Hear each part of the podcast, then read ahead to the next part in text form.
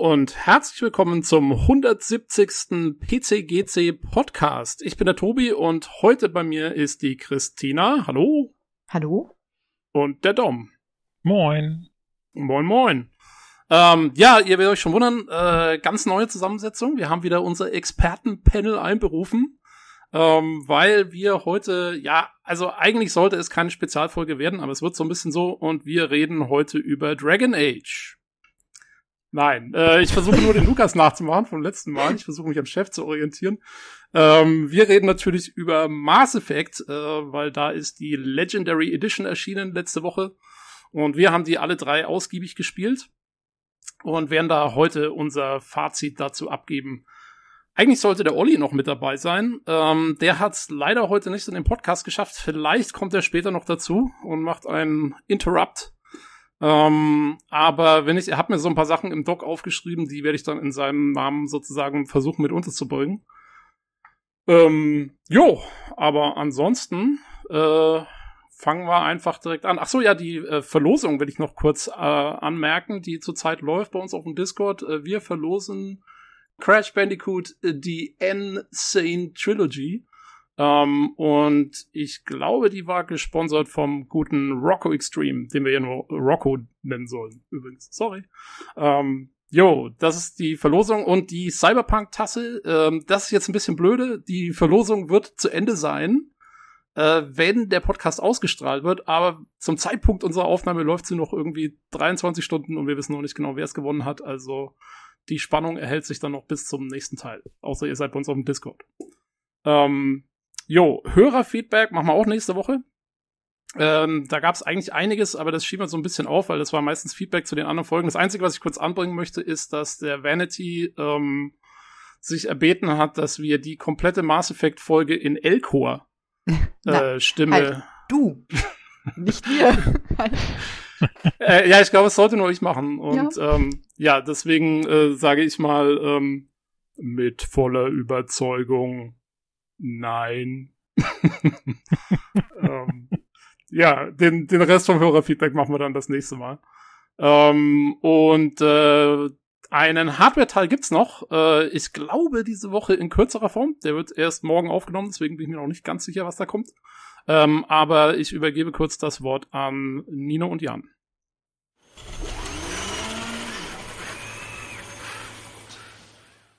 Hallo und herzlich willkommen zum fast Hardware-Teil nicht. Also, um das relativ einfach zu erklären, bei mir ist der liebe Jan. Ja, hi. Und äh, wir haben beschlossen, aufgrund äh, des unglaublich massiven Mass Effect Legendary Edition äh, Spezialcastes machen wir heute bloß einen ganz kurzen Einspieler. Ähm, nichtsdestotrotz, äh, als kleiner äh, Running Gag, Jan, was hast du denn so gespielt? Auch schön, dass du fragst. Ich habe Assassin's Creed Origins gespielt. Das ist fantastisch. Ich reite durch die Wüsten und habe sehr viel Spaß. Das ist herausragend. Was ist deine Lieblingsbeschäftigung in dem Spiel?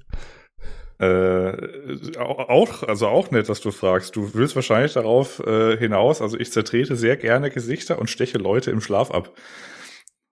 Ah, macht das irgendwas und, äh, ja, und ich trage, äh, wenn die dann äh, da niederliegen, dann nehme ich die so hoch und dann gucke ich mir, ob ich irgendwie so eine Klippe oder so ein hohes Haus finde und lass die, die Kadaver dann runterfallen und habe da auch sehr viel Freude dran. Ach ja.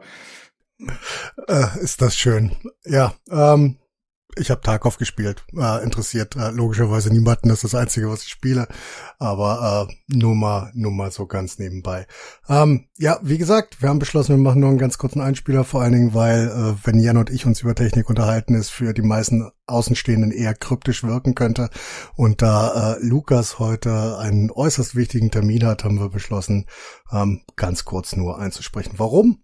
Ähm, wir hatten es die letzten zwei Folgen ganz kurz über Tastaturen und da wir mal wieder ähm, Inventur gemacht haben, also ich, ähm, würde ich äh, eine Tastatur rausgeben als Gewinnspiel und zwar eine Apomega Skylong SK61. Ähm, oh, ich muss mich korrigieren, eine SK64. Ähm, also eine, ähm, ich sag mal, Einsteiger-Enthusiasten-Tastatur ähm, ist ein bisschen gemoddet äh, von mir, hat also ein Basotec-Mod, um ein bisschen Sound Damping zu machen.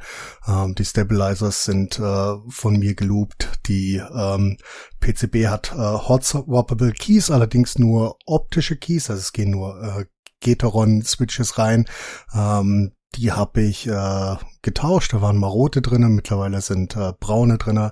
Ist eine sehr schöne Tastatur, würde ich einfach mal ähm, als kleines Gewinnspiel äh, rausgeben und dann in den Channel hauen. Ja.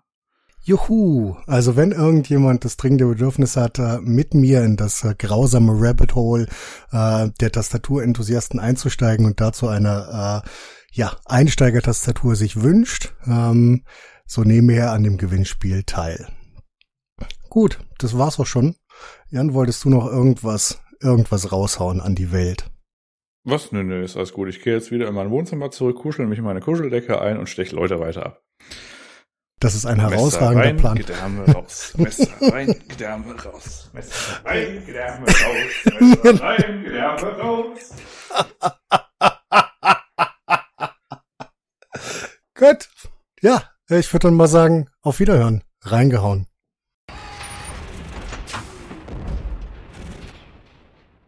Jo, das war der Hardware-Teil und ähm, damit kommen wir ohne News auch äh, direkt zum Geschäft des Tages, nämlich äh, zur Mass Effect Legendary Edition. Welcome to Alliance Military Database. Classified information requested. Establishing secure connection. Secure connection confirmed.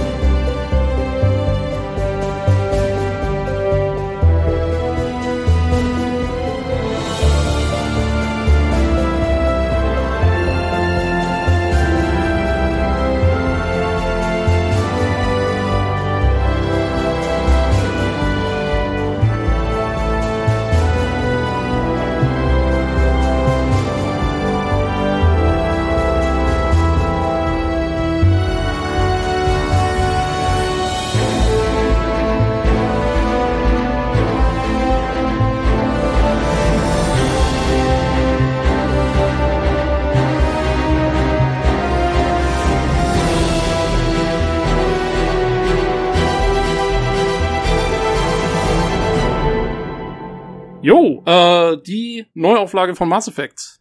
Ähm, wir haben sie alle gespielt. Ich würde mal vielleicht zu Anfang fragen, ähm, was sind so eure ähm, Erfahrungen mit Mass Effect? Wie seid ihr dazu gekommen? Wann habt ihr es zum ersten Mal gespielt und so weiter? Christina, ich frag dich einfach mal als erstes. Okay, ich kann mich tatsächlich nicht mehr richtig daran erinnern. Ich glaube, der erste Teil kam ja später für den PC raus als für die Konsolen, wenn ich das richtig in Erinnerung habe. Richtig. Ne, das war so ein bisschen verzögert. Aber ich bin tatsächlich großer Fan von BioWare. Das heißt, ähm, ein Rollenspiel von BioWare würde ich nicht auslassen. Und so Astronomie, Weltall, Aliens ist sowieso so ein Thema für mich, was ich total faszinierend finde und ähm, weshalb ich halt Science Fiction auch ganz gerne mag. Und von daher war das für mich klar, dass das eine Reihe wird, die ich mir auf jeden Fall angucken werde. Und sie hat mich damals sofort überzeugt. Ne? Das ist ja nach heutigen Standards werden wir bestimmt auch noch drüber sprechen, dass Mass Effect 1 sicher auch nostalgisch verklärt auch so seine kleinen Fehler hatte, aber es ist trotzdem ein Spiel gewesen, was mich total in seinen Bann gezogen hat und wo ich dann einfach dran geblieben bin. Ah, cool. Du hast aber, du hast dann auch auf dem PC gespielt. Oder hast Ja. du es auf der Xbox gespielt tatsächlich? Nee, nee, auf PC tatsächlich. Auf dem PC. Aber als es rauskam, also ich glaube, es kam 2007 kam es für die Xbox raus und dann 2008 für den PC.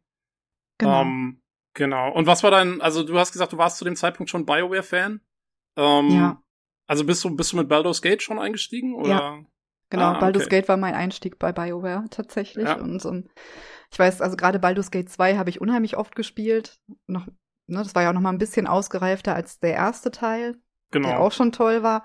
Aber da haben sie ja so richtig angefangen, Fahrt aufzunehmen, für mich persönlich so ein bisschen. Ne? Das ist ein bisschen das Geschichten erzählen, die Charaktere rausstellen, war da für mich schon, ja, schon so eine Besonderheit im Vergleich zu anderen Spielereien. Und das hat mich einfach bei BioWare gehalten. Das hält mich bis heute bei BioWare, auch wenn es ein bisschen schwieriger wurde in letzter Zeit, ne, in den letzten Ja. Jahren. Ne? Ja, Aber wie hat dir, wie hat der Anthem dann so gefallen? So?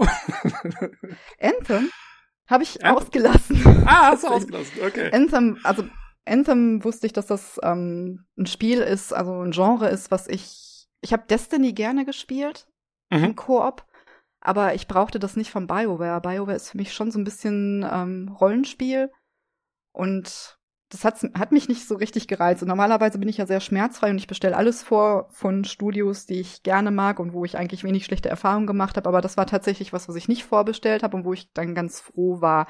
Ein Freund von mir hat das gespielt und da habe ich es auch mal angespielt. Aber das war auch, ne, das war auch einfach nicht mein Genre. Ja. Ja, du warst ja auch nicht die Einzige, also Ja. da gab's Genau. ja einige. Äh, ja, cool. Dann, äh, ja, Dom, wie schaut's bei dir aus? Bist du auch BioWare-Fan der ersten Stunde oder ähm, bist du irgendwann Äh, dazugekommen? Ich bin ganz ehrlich, ich habe keine Ahnung mehr, wann genau ich mir äh, Mass Effect 1 damals zugelegt habe. Ich habe es aber tatsächlich auch kurzzeitig mal auf der 360 gespielt. Oh. Ähm, bin dann aber relativ schnell auf den PC gewechselt. Und dann war das Durchspielen des ersten Teils auch dementsprechend lange her. Ne? Ja. Aber ja, also auch, äh, auch mehr oder weniger zu Release dann damals sozusagen. Könnte man sagen, ja. Ich, Ja. würde tendenziell auch eher so 2008, 2009 sagen. Also schon Okay. so ein Also- Jahr eher nach dem Release.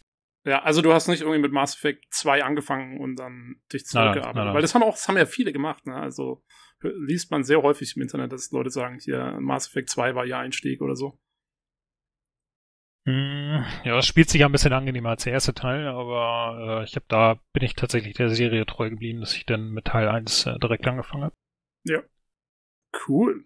Ähm, ja, bei mir ist ähnlich. Ich habe, ähm, ich war auch äh, eigentlich schon vorher BioWare-Fan. Ähm, ich habe auch, also Baldur's Gate war mein erstes. Ich habe aber, ich bin in die Baldur's Gate-Spiele bin ich nie so eingestiegen. Dieses isometrische war irgendwie nie so meins. Ähm, und dann eigentlich erst so richtig mit Knights of the Old Republic und Jade Empire hat man halt vorher gespielt gehabt. Ähm, ja, und dann Mass Effect, also ich bin der absolute Science-Fiction-Nerd-Fan und ähm, das war für mich ein absolutes Muss. Und äh, ich habe tatsächlich äh, Mass Effect 1 damals gewonnen von BioWare. Ich habe es Okay, geschenkt cool. gekriegt. Ähm, weil ich war bei denen auf dem Forum und zwar, also, da war, das war, glaube ich, mein erster Tag, wo ich in einem Internetforum so von so einer Spiele äh, Seite war. Und das war mein, das erste Mal, dass ich da bei denen auf dem Forum war. Und dann hat der damalige Community Manager ähm, hat, äh, ich glaube, zwölf Kopien oder so verlost. Ähm, und zwar als Promotion für die damalige Download-Plattform von EA, die nannte sich noch EA Desktop oder so. Hm. Und da hieß es, die ersten zwölf Leute, die in den Thread reinschreiben, gewinnen das Ding. Und ich habe das gesehen, wie gesagt, das war das erste Mal, dass ich bei denen im Forum war. Hab, oh, angemeldet, reingeschrieben, zack, Spiel gewonnen. War äh, super Sache. Ja, das ist eine Und- coole Geschichte. Ja, ja, und dann hatten sie mich damit schon. Aber ähm, ich glaube, also selbst wenn ich es hätte kaufen müssen, also ähm, mir war auch schon vorher klar, dass ich es auf jeden Fall kaufen werde. Und ähm, ja, selbst dann äh, war, war einfach super Sache. Ähm, ja, cool. Ja, äh, vielleicht mal kurz nur so als Abriss. Also genau, wir haben es schon gesagt, äh, 2007 kam das äh, Ding für die Xbox raus, 2008 für den PC. Es gab auch einen PlayStation 3 Port, der wesentlich später gemacht wurde, erst 2011, also nach Mass Effect 2 erst, äh, wurde das Spiel noch auf die PlayStation 3 geportet. ich habe den mal probiert, den Port, weil ich habe mir irgendwann mal eine PlayStation 3 gekauft, dann habe ich mir auch die Trilogie äh, nochmal gekauft auf Konsole, weil ich dachte, jetzt probierst du es nochmal mit Gamepad und so, vielleicht ist es nochmal ein anderes Erlebnis. Ich habe es aber nie weit auf der Konsole gespielt, weil dieser Port ist furchtbar. Die Ladezeiten sind ewig lang auf der PS3. Und ähm, ja, also konnte man kaum spielen. Deswegen, also für PlayStation-Besitzer ist es äh, die Neuauflage jetzt wirklich eine coole Sache, weil ähm, zumindest Mass Effect 1 ähm, war echt kein, kein Dollarport damals. Ähm, jo, und dann, ähm, wie gesagt, Mass Effect 2 2010 ähm, kam es dann raus, äh, zwei, drei Jahre später und dann 2012 gleich noch Mass Effect 3 hinterher. Ähm, und ja, Andromeda kam ja dann noch 2017, aber ähm, das lassen wir heute mal ein bisschen außen vor. Hm. Ähm, vielleicht ganz kurz, also für die Leute, die Mass Effect nicht kennen oder den Namen nicht kennen oder damit nichts anfangen können, gebe ich eine ganz kurze Zusammenfassung, worum es geht. Also zunächst mal, ich hoffe mal, ihr habt irgendwie Prothean Ruins irgendwo gefunden, weil ihr müsst die nächsten, die letzten 15 Jahre auf jeden Fall irgendwo auf dem Mars gelebt haben oder so. Ähm, aber wer die die Geschichte tatsächlich nicht kennt, also man spielt Commander Shepard, ähm, man kann sich aussuchen, äh, Mann oder Frau, äh, spielt keine großartige Rolle in dem Spiel, äh, für die Hauptstory zumindest. Und ähm, ja, man, man, man äh, ist quasi, also die, die Menschheit ist seit etwa 30 Jahren erst äh, der Intergalakt oder der interstellaren Gemeinschaft beigetreten, in der es irgendwie Dutzende Völker gibt und ähm, die da alle in politischen Gege Gegebenheiten äh, sich irgendwie untereinander mit auseinandersetzen müssen. Es gibt einen galaktischen Rat, äh, der sozusagen die Geschicke der Galaxie lenkt, aber ja, es ist, also es ist nicht so wie Star Trek, wo alles äh, irgendwie so utopisch ist und, und, und toll ist, sondern da gibt's sehr viel Verwicklungen, ähm, sehr viel, ja, auch, auch schlimme Sachen, die passiert sind. Diese Völker sind sich nicht immer alle ganz grün und so.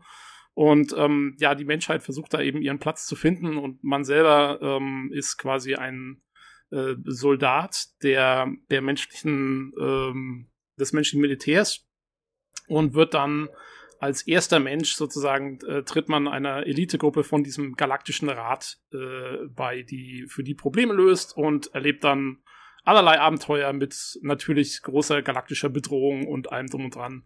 Und ja, in der Zeit ähm, schließen sich einem auch verschiedenste Gefährten an, ähm, die dann eine große Rolle spielen im Spiel. Und ähm, das erstreckt sich eben über diese ganze Trilogie. Ähm, und man, man importiert seine Spielstände von äh, Teil 1 über 2 äh, bis hin zu 3. Und so, somit ähm, kann man auch Entscheidungen treffen, die dann eine Rolle spielen in allen drei Spielen. So. Ich glaube, das reicht als allgemeine Erklärung, weil tatsächlich, also ich glaube, die meisten Hörer wissen eh einigermaßen, worum es geht. Mega, ähm, Tobi. Hast du das auswendig gelernt? Ich habe das, das gerade improvisiert. Das Mann. war ja wie, wie vom Band. Es war durchimprovisiert. Äh, Aber Ahnung, wie? Ja. Was einem in den Kopf kommt. Ähm, ja, habt ihr was hinzuzufügen? Habe ich was Wichtiges vergessen?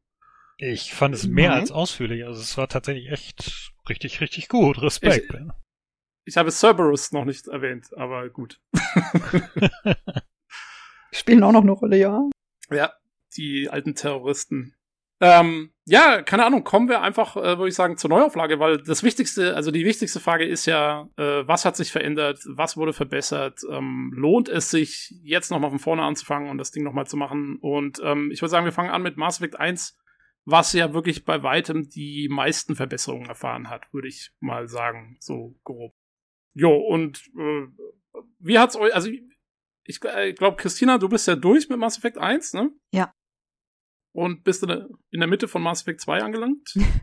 In dem, ja, gefühlt schon, tatsächlich. Also, ähm, ich will jetzt aber nicht zu viel zu Mass Effect ähm, 2 vorwegnehmen, aber da triggert man ja die Hauptmission bis zu einem bestimmten Punkt so ein bisschen. Mhm. Ich habe sie tatsächlich schon relativ weit getriggert, dadurch, dass ich viele Nebenquests gemacht habe. Ähm, ich bin relativ weit, weil ich tatsächlich zufällig, das war jetzt nicht geplant, Urlaub habe mit dem Tag des Erscheins. Genau, das war jetzt wirklich sehr praktisch. Und ähm, ich habe jetzt über 30 Stunden, ich glaube knapp 36 Stunden für Mass Effect 1 gebraucht und habe eigentlich, denke ich, alles mitgenommen. Aber wenn ich andere lese, die 50 Stunden gebraucht haben, denke ich, okay, vielleicht hm, habe ich doch was übersehen, aber nein, im Grunde genommen, ich habe es wirklich noch mal ganz von vorne gespielt. Ich habe alle NPCs aussprechen lassen in Zwischensequenzen. Ich habe mir den Kodex noch mal durchgelesen. Ja. Und ähm, ja, tatsächlich ist das schon so ein bisschen der erste Punkt.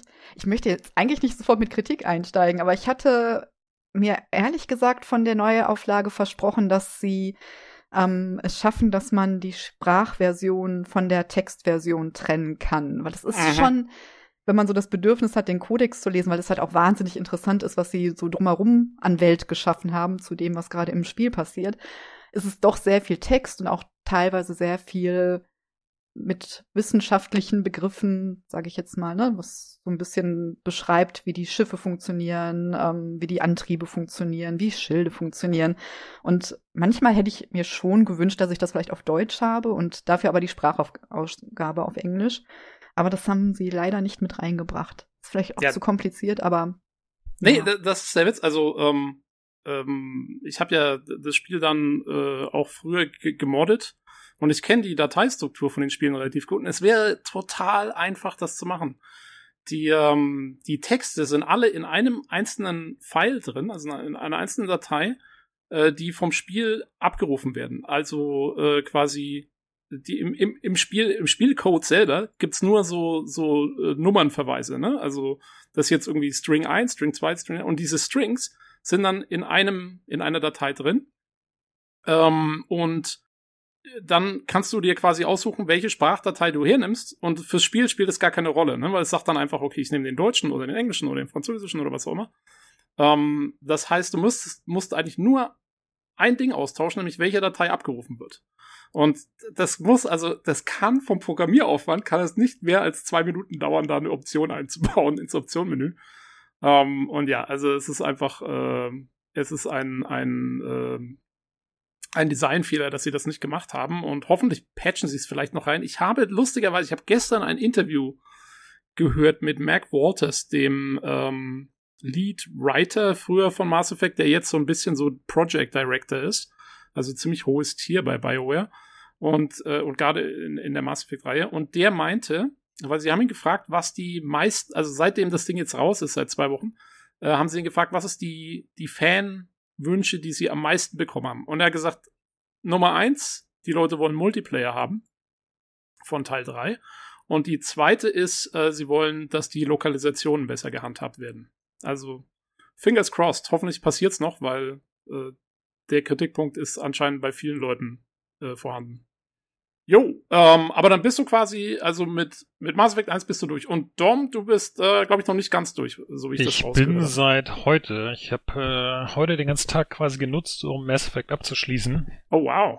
Und äh, Teil 2 hatte ich ja die letzten Tage schon mal angefangen. Dadurch, dass ich Mhm. ja meine mein Safe Game Vorfall hatte. Aber glücklicherweise ähm, konnte ich den ersten Teil dann auch nochmal abschließen heute. Ja, äh, müssen wir kurz erklären, dein Spiel ist abgestürzt während einem Safe Game, ne? Irgendwie anscheinend. Ähm, ich bin, glaube ich, auf dem Weg zur Zitadelle gewesen und äh, wollte über das Planetenmenü, was ja äh, sehr toll ist in Mass Effect, ähm, musst ja irgendwie äh, abheben oder dieses äh, drückst ja die Escape-Taste, um ähm, die Sicht der Planeten oder des Universums immer immer größer zu machen. Und dabei ist das Spiel anscheinend oder dabei ist irgendwas abgestürzt dass ich nur noch äh, Miss Shepard gesehen habe und äh, die Planetenauswahl, ähm, aber kein Menüpunkt und kein anderes mehr. Musste das Spiel dann natürlich über die äh, über den Taskmanager schließen und habe seit dem Zeitpunkt das Problem gehabt, dass äh, jedes Mal, wenn ich den Spielstart geladen habe, ich mich frei auf meinem Schiff bewegen konnte, aber ich nicht mehr auf äh, das Universum zugreifen konnte, beziehungsweise keinen anderen Standort mehr anfliegen konnte. Das, Das, war krass. blöd. Jo.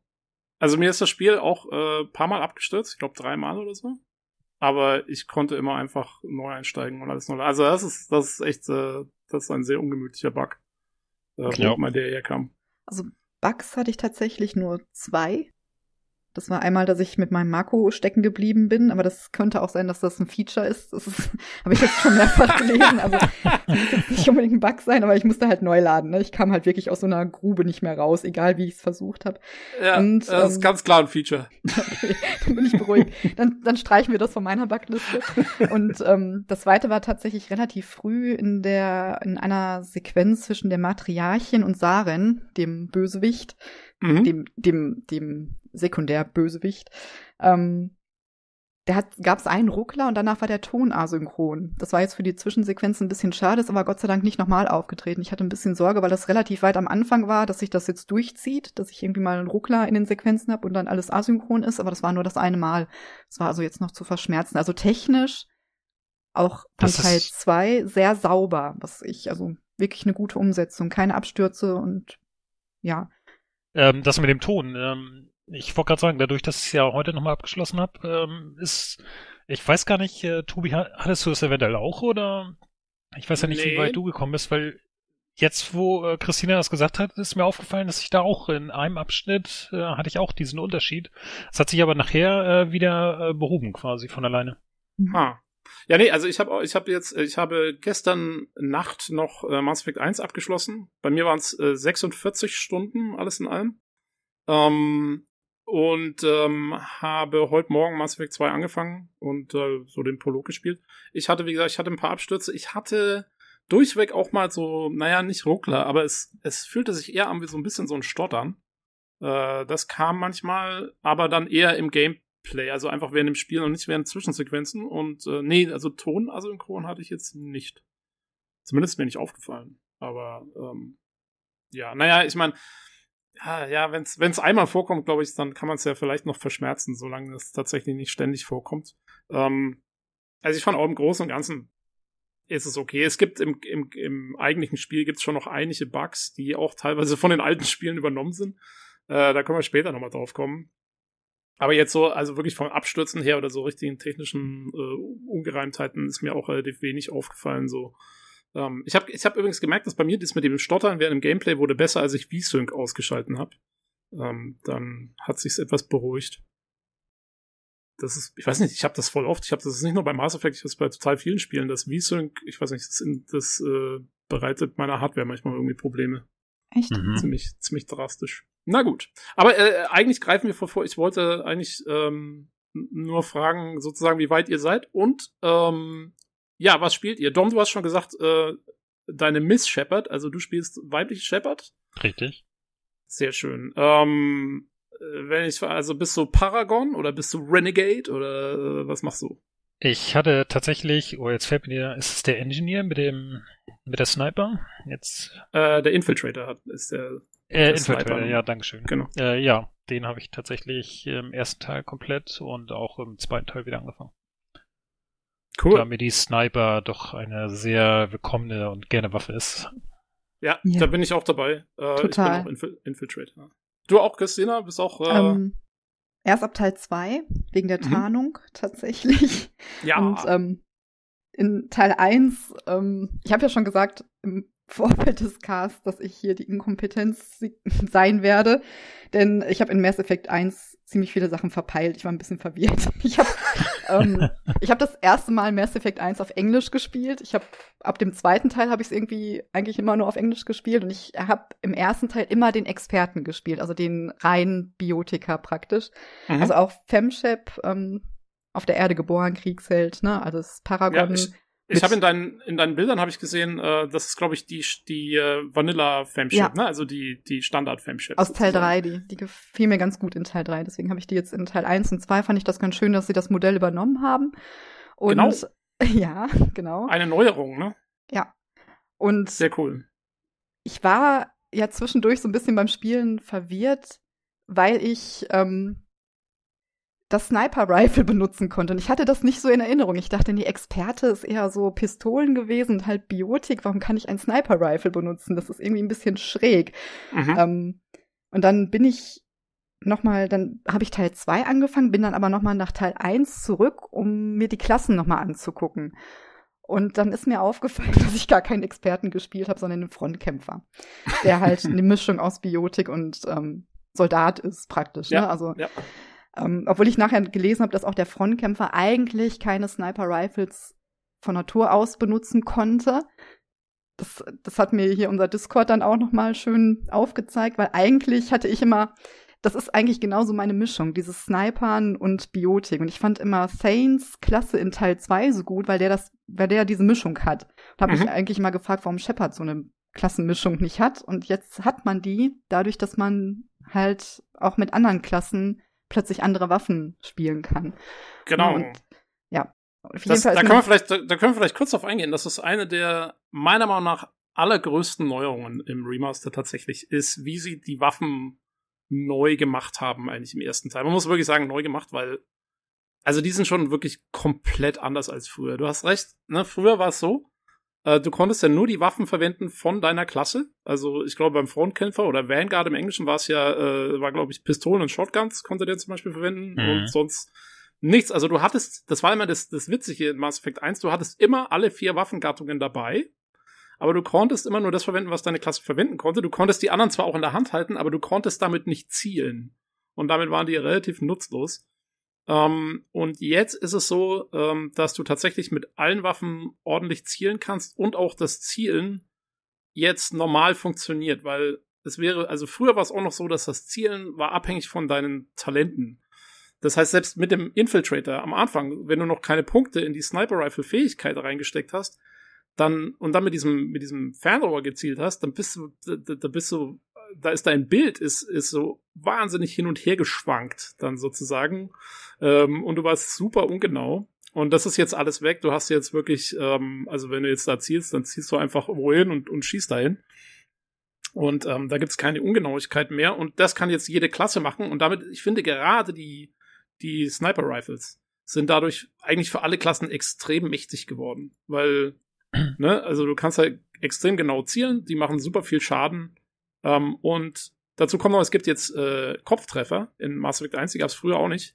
Kannst jetzt mit Kopftreffern extra Schaden machen und äh, das macht die die Sniper Rifles halt extrem genau. Also man äh, man kann es dir auf jeden Fall äh, nicht ankreiden, dass du dass du die die falsche Klasse genommen hast und das nicht gemerkt hast, weil das ist jetzt äh, die Unterschiede sind nicht mehr so so stark Ja. wie sie früher waren. Das muss Ja. man jetzt sagen. Es hat halt blau geleuchtet auf dem Bildschirm. Da dachte ich, okay, Biotik. Das muss reichen. Ich, das reicht.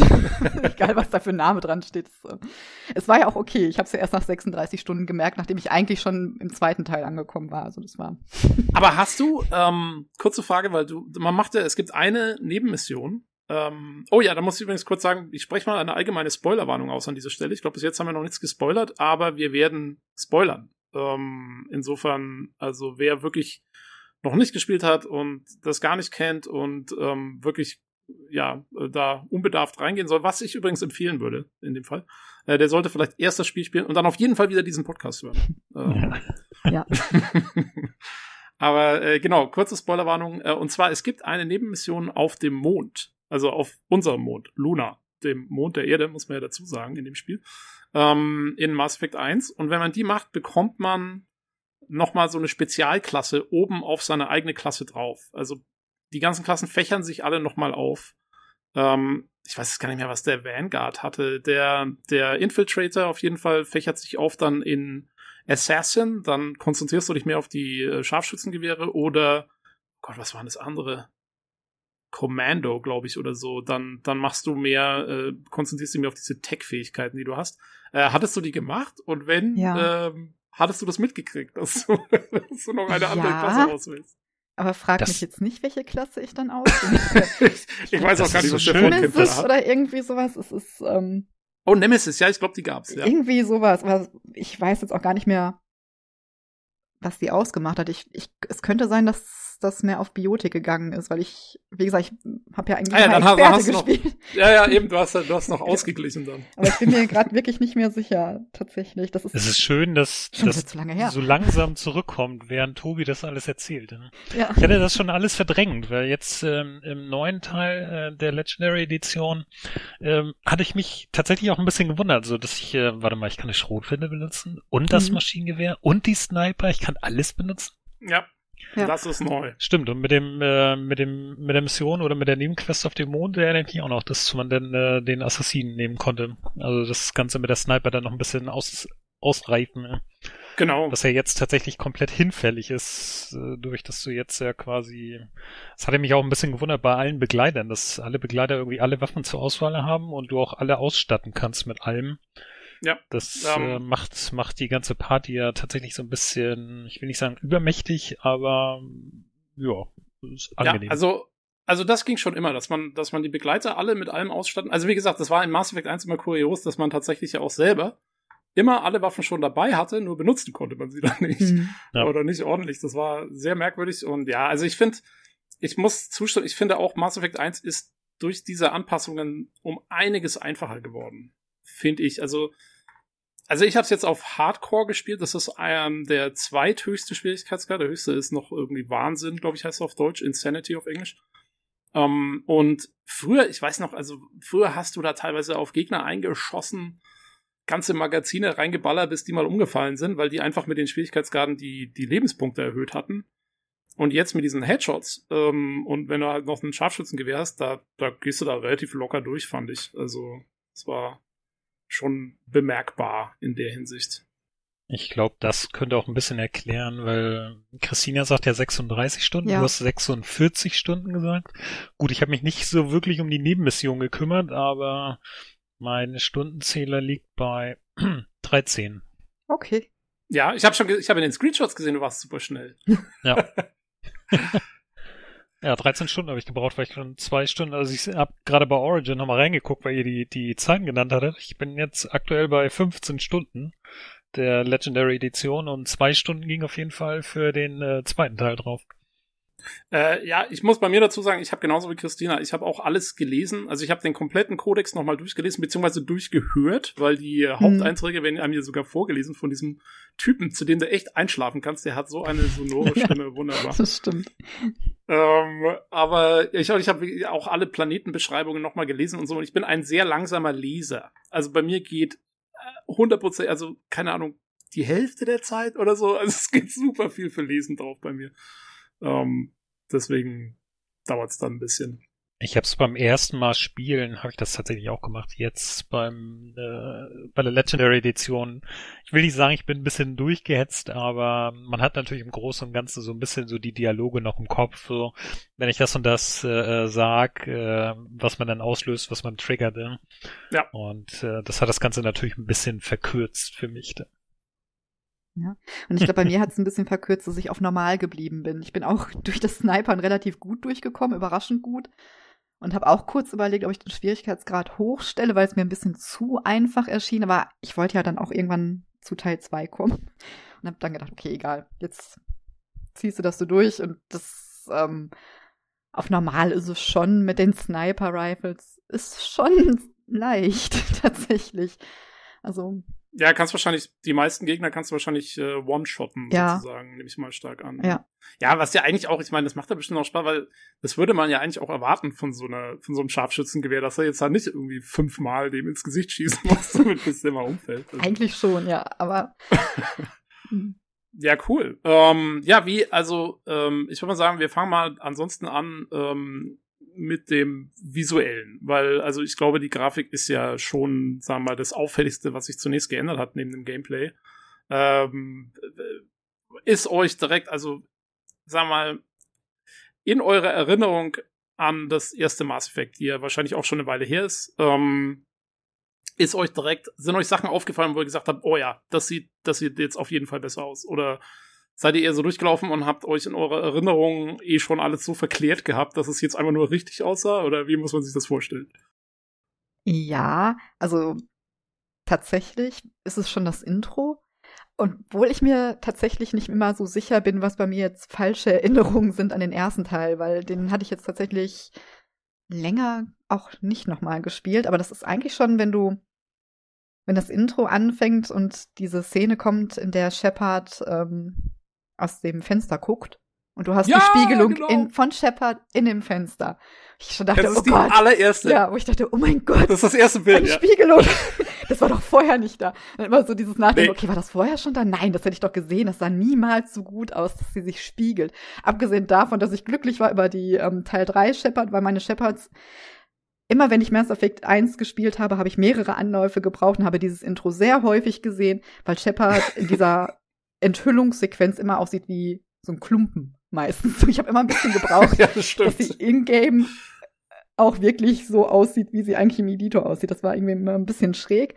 Und deswegen habe ich dieses Intro häufig gesehen. Das ist halt schon, genau, die erste Spiegelung. Und es sind ganz viele Spiegelungen an ganz vielen Stellen. Und das Wasser auf Wörmeier und es ist optisch echt gut gemacht. Es ist, ja. Genau, die Spiegelung. Ich hatte, ich hatte exakt genau den ja. gleichen Effekt. Ich habe ähm, ich hab das Ding gestartet, also machst du ja erst die Charaktererstellung. Übrigens eine der geilsten Charaktererstellungen meiner Meinung nach ja. überhaupt. Also das Spiel zieht dich schon in der Charaktererstellung so genial rein mit diesem, dass irgendwie du dich neu anmelden musst beim Alliance Computer System und so weiter. Und was haben sie übrigens auch neu gemacht, sind neue Animationen drin, die waren früher mhm. äh, einfacher. Jetzt haben sie da irgendwie noch mehr Flash mit dran gemacht oder Flair. Und ähm, ja, und dann kommt dieses Bild eben, wie du sagst, das erste Bild, wo er aus diesem Fenster schaut. Und ich habe auch bei mir mal so, wow! äh, sieht verdammt gut aus, weil sie haben also für die Spiegelungen ähm, von der technischen Seite her, äh, haben sie es ja so gemacht, also es ist ja nach wie vor Unreal Engine 3 und die kann jetzt keine, also die, die UE3, inzwischen gibt's ja vier und schon bald fünf ähm, und die, also die kann jetzt keine richtigen, in der Engine keine richtigen Reflexionen eigentlich. Deswegen, was sie gemacht haben, ist, sie haben einfach eine Kamera auf den Texturen, die Spiegelungen haben, positioniert und rendern mit der Kamera die Szene einfach komplett nochmal. Und ähm, dieses Bild, was sie da dann rendern, das erscheint auf der Textur. Also es ist eigentlich extrem hardwarehungrig natürlich. Ähm, aber dadurch, dass das Spiel ansonsten eben schon älter ist und nicht so viel äh, ja, abverlangt, äh, können sie sich das leisten und rendern einfach die Szene halt irgendwie zweimal oder dreimal und dann wird es angezeigt und das sieht wirklich verdammt gut aus. Also äh, muss man sagen. Ich habe auch, man kommt ja dann auf die Citadel ähm, und da sind einige Böden, sind aus so einem Glas oder extrem poliertem Metall oder so und da äh, reflektiert dann auch alles und äh, das, ich finde auch, das macht wahnsinnig viel aus, weil diese, die Citadel soll ja so fast schon klinisch sauber sein. Das ist ja so, dass, das, ja, wie so ein, wie so ein Business-Hochhaus oder so, ne, so in diesem, in diesem sleeken Stil. Und das finde ich, also da machen die Reflexionen noch was aus, da bringt das voll was, äh, weil es dann noch besser rüberkommt. Ähm, Jo, was, was anderes, was mir noch aufgefallen war, ich weiß nicht, ob es euch auch so aufgefallen ist, ähm, auf, also man kommt ja dann, die erste Mission ist auf Eden Prime, einem Planeten, der eigentlich so ähnlich wie die Erde ist, aber der gerade angegriffen wird von einer außerirdischen Macht. Und ähm, da war es im Original, konnte ich mich noch erinnern, war es so, dass der, der Himmel war irgendwie so wahnsinnig rot und das Ganze sah, ja, man wusste immer nicht so genau, ist das jetzt wegen dem Alien-Planeten oder weil da überall Feuer sein sollen oder was auch immer. Und es war so ein bisschen, hm, und man musste sich so, ich finde, man musste da so ein bisschen Kopfkino einsetzen, um sich so dazu zu denken, was passiert. Und wenn man da jetzt durchläuft, dann sieht das alles viel lebensechter aus, finde ich. Also es, der Himmel ist jetzt nicht mehr ganz so rot, was ein bisschen realistischer aussieht und äh, es gibt viel mehr Rauch und Nebeleffekte und irgendwo scheint noch so eine Abendsonne durch den Nebel und, und, und man sieht so, so God Rays und sowas. Ähm, das hat mich auch total beeindruckt. Ähm, ist euch das auch so aufgefallen? Oder? Ja, an den Klamotten oder beziehungsweise an den Rüstungen selber auch. Ne? Ist, du hast ja so, mhm. so einen feinen Schimmer oder so, diesen Lederlook. Ich musste mir dazu tatsächlich auch nochmal andere Bilder angucken, um das, äh, als ich angefangen habe mit dem Game, äh, so ein bisschen nachzuvollziehen, wie, wie es denn damals bei 1 aussah. Ähm, und damals war es ja alles eher so ein bisschen matt gehalten. Ja.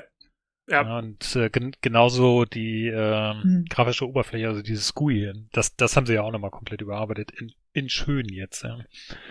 Also wenn man da das damalige sieht, äh, ja, es war natürlich äh, zeit, zeitgemäß, aber äh, natürlich nicht so äh, nicht so hübsch, wie sie es jetzt gemacht haben. Ja, das äh, GUI haben sie angeglichen an Teil 2 eigentlich so ein bisschen. Ne? Also es, ja. es sieht jetzt ähnlicher aus wie das, was sie dann in Teil 2 und 3 hatten. Und ähm, die ähm, die, äh, die Oberflächen äh, auf jeden Fall, also früher waren das halt einfach Texturen, ähm, die halt auf Smash auf das, auf das Objekt draufgeklatscht wurden und dann war es auch gut.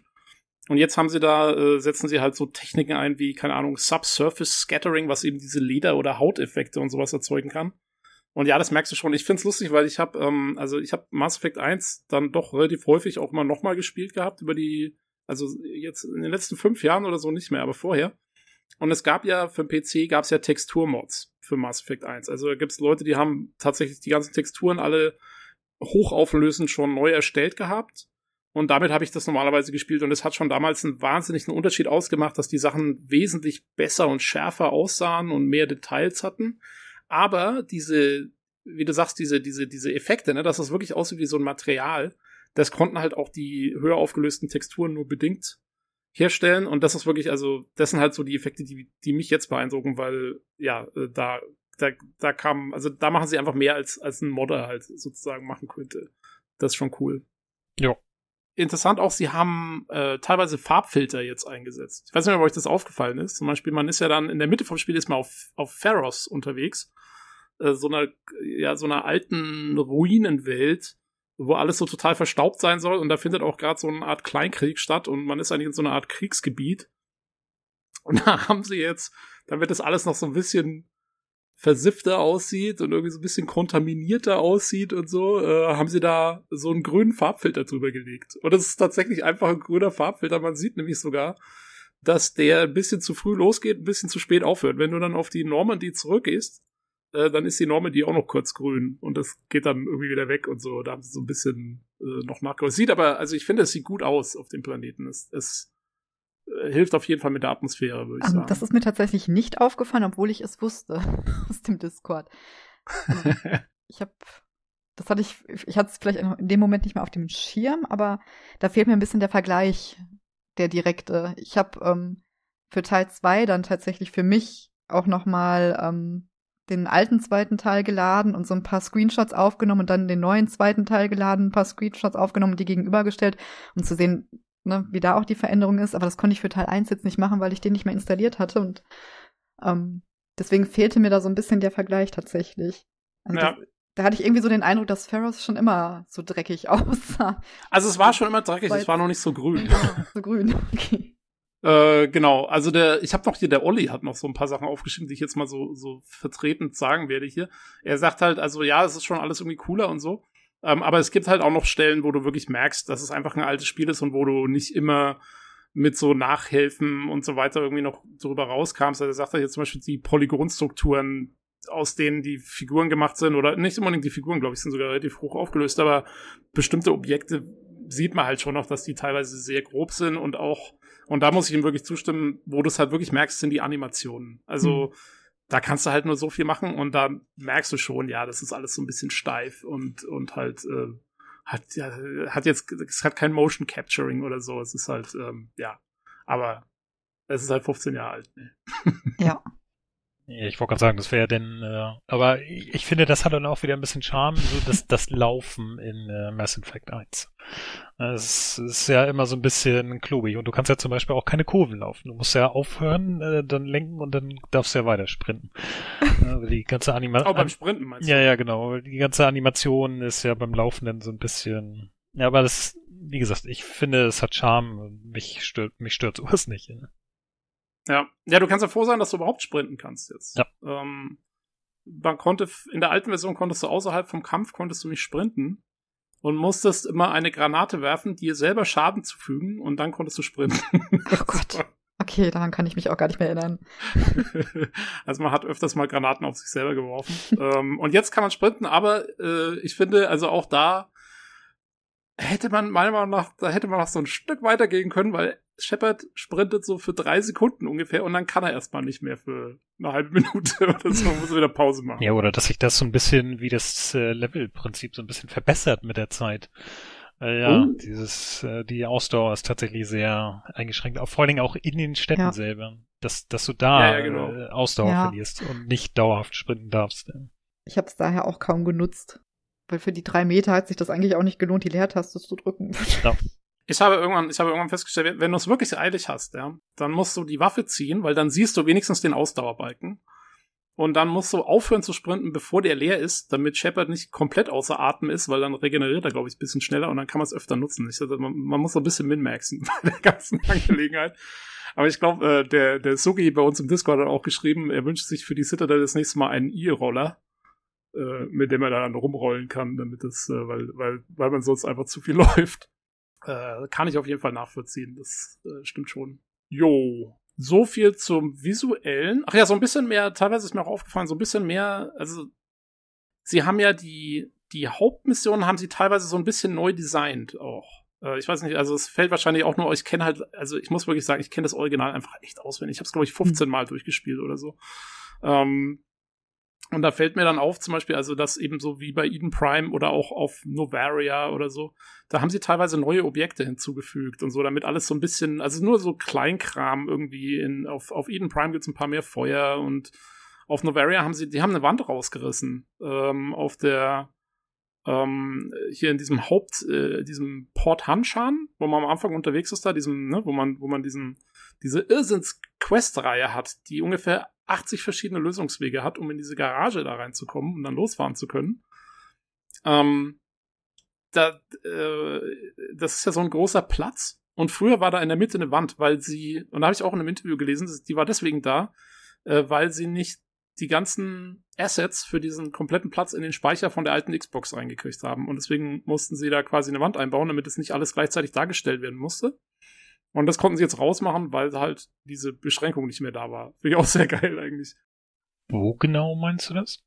Der Eisplanet, Ja. der, der, äh, wo man die, die, also wie gesagt, wir spoilern hier alles. Ja. ähm, genau, wo man die, die Benesia dann trifft und so.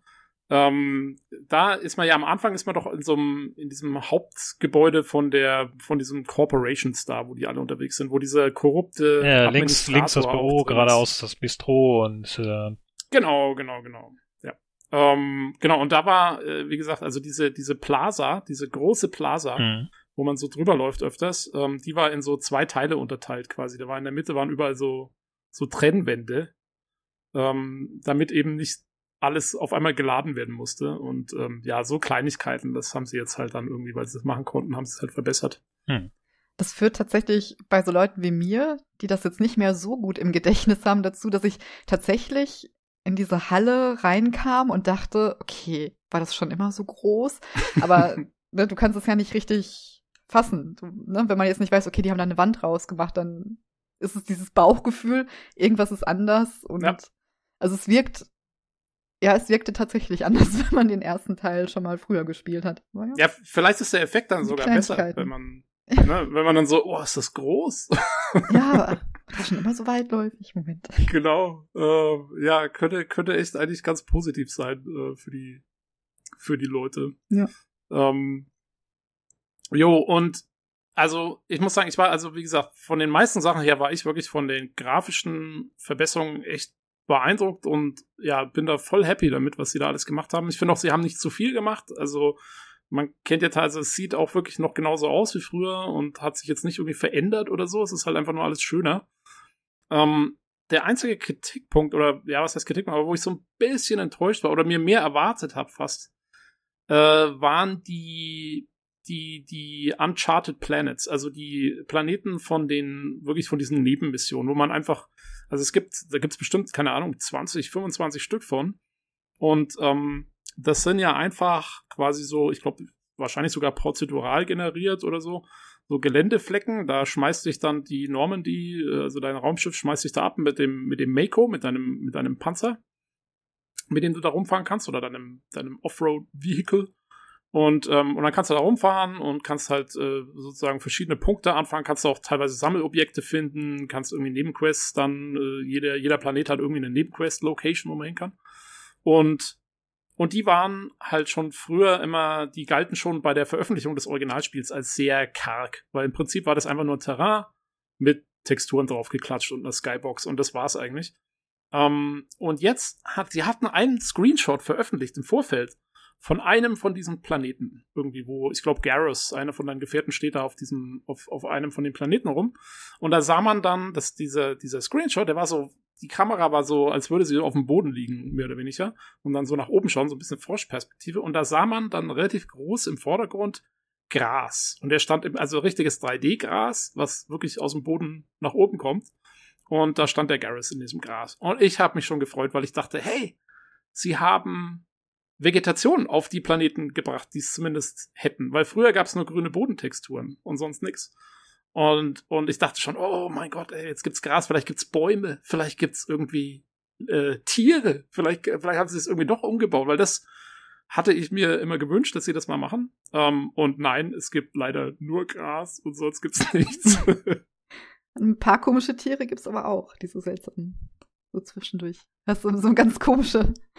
es gibt ein paar selten. ganz wenig. Ja, genau. Es gibt ein paar ganz wenige Tiere. Ähm, die Ja. gab's aber früher auch schon. Die sind nicht neu. Die, die äh, haben sie nur wieder. Es gibt eine. Habt ihr die Shifty Looking Cow gefunden?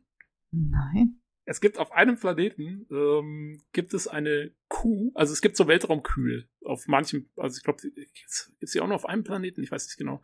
Und ähm, die stehen da halt so rum. Es sind einfach nur Weltraumkühe. Und ähm, in einem ganz versteckten Tal, wenn man da hinfährt, kann man eine Kuh finden. Und die, wenn man die, also sind ja immer die Beschreibungen von Gegnern oder so, siehst du ja immer oben im Bildschirm. Und das ist, die nennt sich Shifty Looking Cow. Also, äh, wie sagt man, ähm, shit, was ist das deutsche Wort? Ähm, so, ne? Nicht ganz koscher aussehen. Verschlagen. Ja, verschlagen, genau, Verschlagen. verschlagen aussehende Kuh. Und, ähm, und wenn du die anschaust, dann ist alles gut, aber sobald du ihr den Rücken zudrehst, äh, werden dir Credits geklaut. Also dann zählt das Ding deine, dein Geld runter, weil dir die Okay. Kuh deine Credits klaut. Und Nein, dann- die habe ich nicht gefunden. Es war damals schon Easter Egg, ist auch wieder mit drin. Habe ich tatsächlich, ja, mein Problem bei den Planeten, ich habe mir da auch ein bisschen mehr von versprochen. Ne? Ja. So ein bisschen Überarbeitung, vielleicht nicht von allen 20, aber wenn man irgendwie so zwei, drei davon sind ja auch solche Garden Worlds, werden ja auch so beschrieben, ne, die ein bisschen mehr Vegetation haben, dass sie da vielleicht doch mal den ein oder anderen Baum drauf gepflanzt haben oder so ein kleines Wäldchen oder so, was vielleicht irgendwo zu sehen ist. Deswegen habe ich mich auf dem Planeten dann auch nicht so viel aufgehalten, beziehungsweise ich hatte auch nicht so Lust, ähm, mit dem Gefährt so die Berge hoch und runter zu fahren. Das ist immer noch ein bisschen sperrig. Oh, ja. Ja. Und ähm, tatsächlich, wo ich mir auch ein bisschen mehr versprochen habe, also jetzt, wo ich dieses Spiel ja auch so lange am Stück gespielt habe, wenn du, du hast ja diese Hauptmission, die auf ähm, festgelegten Planeten stattfinden, wo du wie auf Pharos zum Beispiel durch diese Ruinen gehst oder diese Station auf Noveria und so. Also das, ne, alles Mhm. ganz hübsch gemacht. Aber abseits von diesen Hauptmissionsplaneten bist du halt ständig in den gleichen Innenräumen. Immer Ja. und immer wieder. Und sie haben immer, das ist das, wofür Dragon Age 2 so gegeißelt wurde, haben sie in Mass Effect 1 eigentlich noch viel mehr gemacht. Ne? Das ist, da gab es dann auch solche ähm, Innenräume, wo du durch solche Kistenlabyrinthe musst. Das hat, dann kommen da Husks und so. Das hat mich dann, als ich doch bei so einer längeren Session, wenn ich dann so Nebenmissionen abklappere, dachte ich auch, mein Gott, weißt du, das ist die Zukunft. Und in der Zukunft gibt's eigentlich gar keine ordentlichen Innenarchitekten. Da sieht einfach alles gleich aus. Da ist nicht mal irgendwie eine Wand anders farbig oder da steht mal, weiß was ich, irgendwie eine andere Kiste rum. Das sieht alles immer so gleichförmig auf. Und das haben sie tatsächlich, also dafür, dass sie auf diesen Hauptsachen, bei diesen Hauptplaneten ähm, so ein bisschen ja scheinbar was noch hinzugefügt haben, haben sie das da irgendwie entweder gar nicht oder sehr subtil gemacht, sodass ich das nicht gemerkt habe. nee, sie haben, da, da haben sie gar nichts gemacht. Das ist genauso wie früher. Nee, also ich meine, vielleicht auch mal nur so ein Farbklecks oder so, dass es, man das Gefühl hat, man ist in einer anderen, in einem anderen, in einer anderen Station, aber es ist halt wirklich, das ist so, weiß ich nicht, Fertigbauhaus. Das, Genau, das ist, äh, das ist die Zukunft. Das ist äh, Ja. modulare Bauweise. genau darauf steuern wir zu. Alles ist vorfabriziert. Nochmal zu den Planeten, weil du gesagt hast, äh, die wirken ja, oder ihr beide gesagt hast, die wirken ja relativ unverändert. Das ist mir tatsächlich auch aufgefallen und das war für mich äh, jetzt beim Durchspielen der Grund, dass ich die Nebenmission auf dem Planeten nicht gemacht habe. Weil beim ersten Mal durchspielen erinnere ich mich noch gut dran, dass ich wirklich jeden Planet abgeklappert habe und über die Karten gefahren bin, um äh, irgendwelche zusätzlichen Fragezeichen oder zusätzlichen Ziele zu finden. Weil es, es hieß ja teilweise auch so, wie du jetzt zum Beispiel mit dem Easter Egg, habe ich nicht gefunden beim ersten Mal durchspielen damals, ähm, mit der mit der Cow, äh, aber es war totales Frustgefühl. Es war nicht schön und äh, der, der den Panzer zu fahren ist, äh, ja, bloß nicht die Perspektive dabei drehen, äh, weil er dann plötzlich in irgendwelche anderen Richtungen fährt. Ja.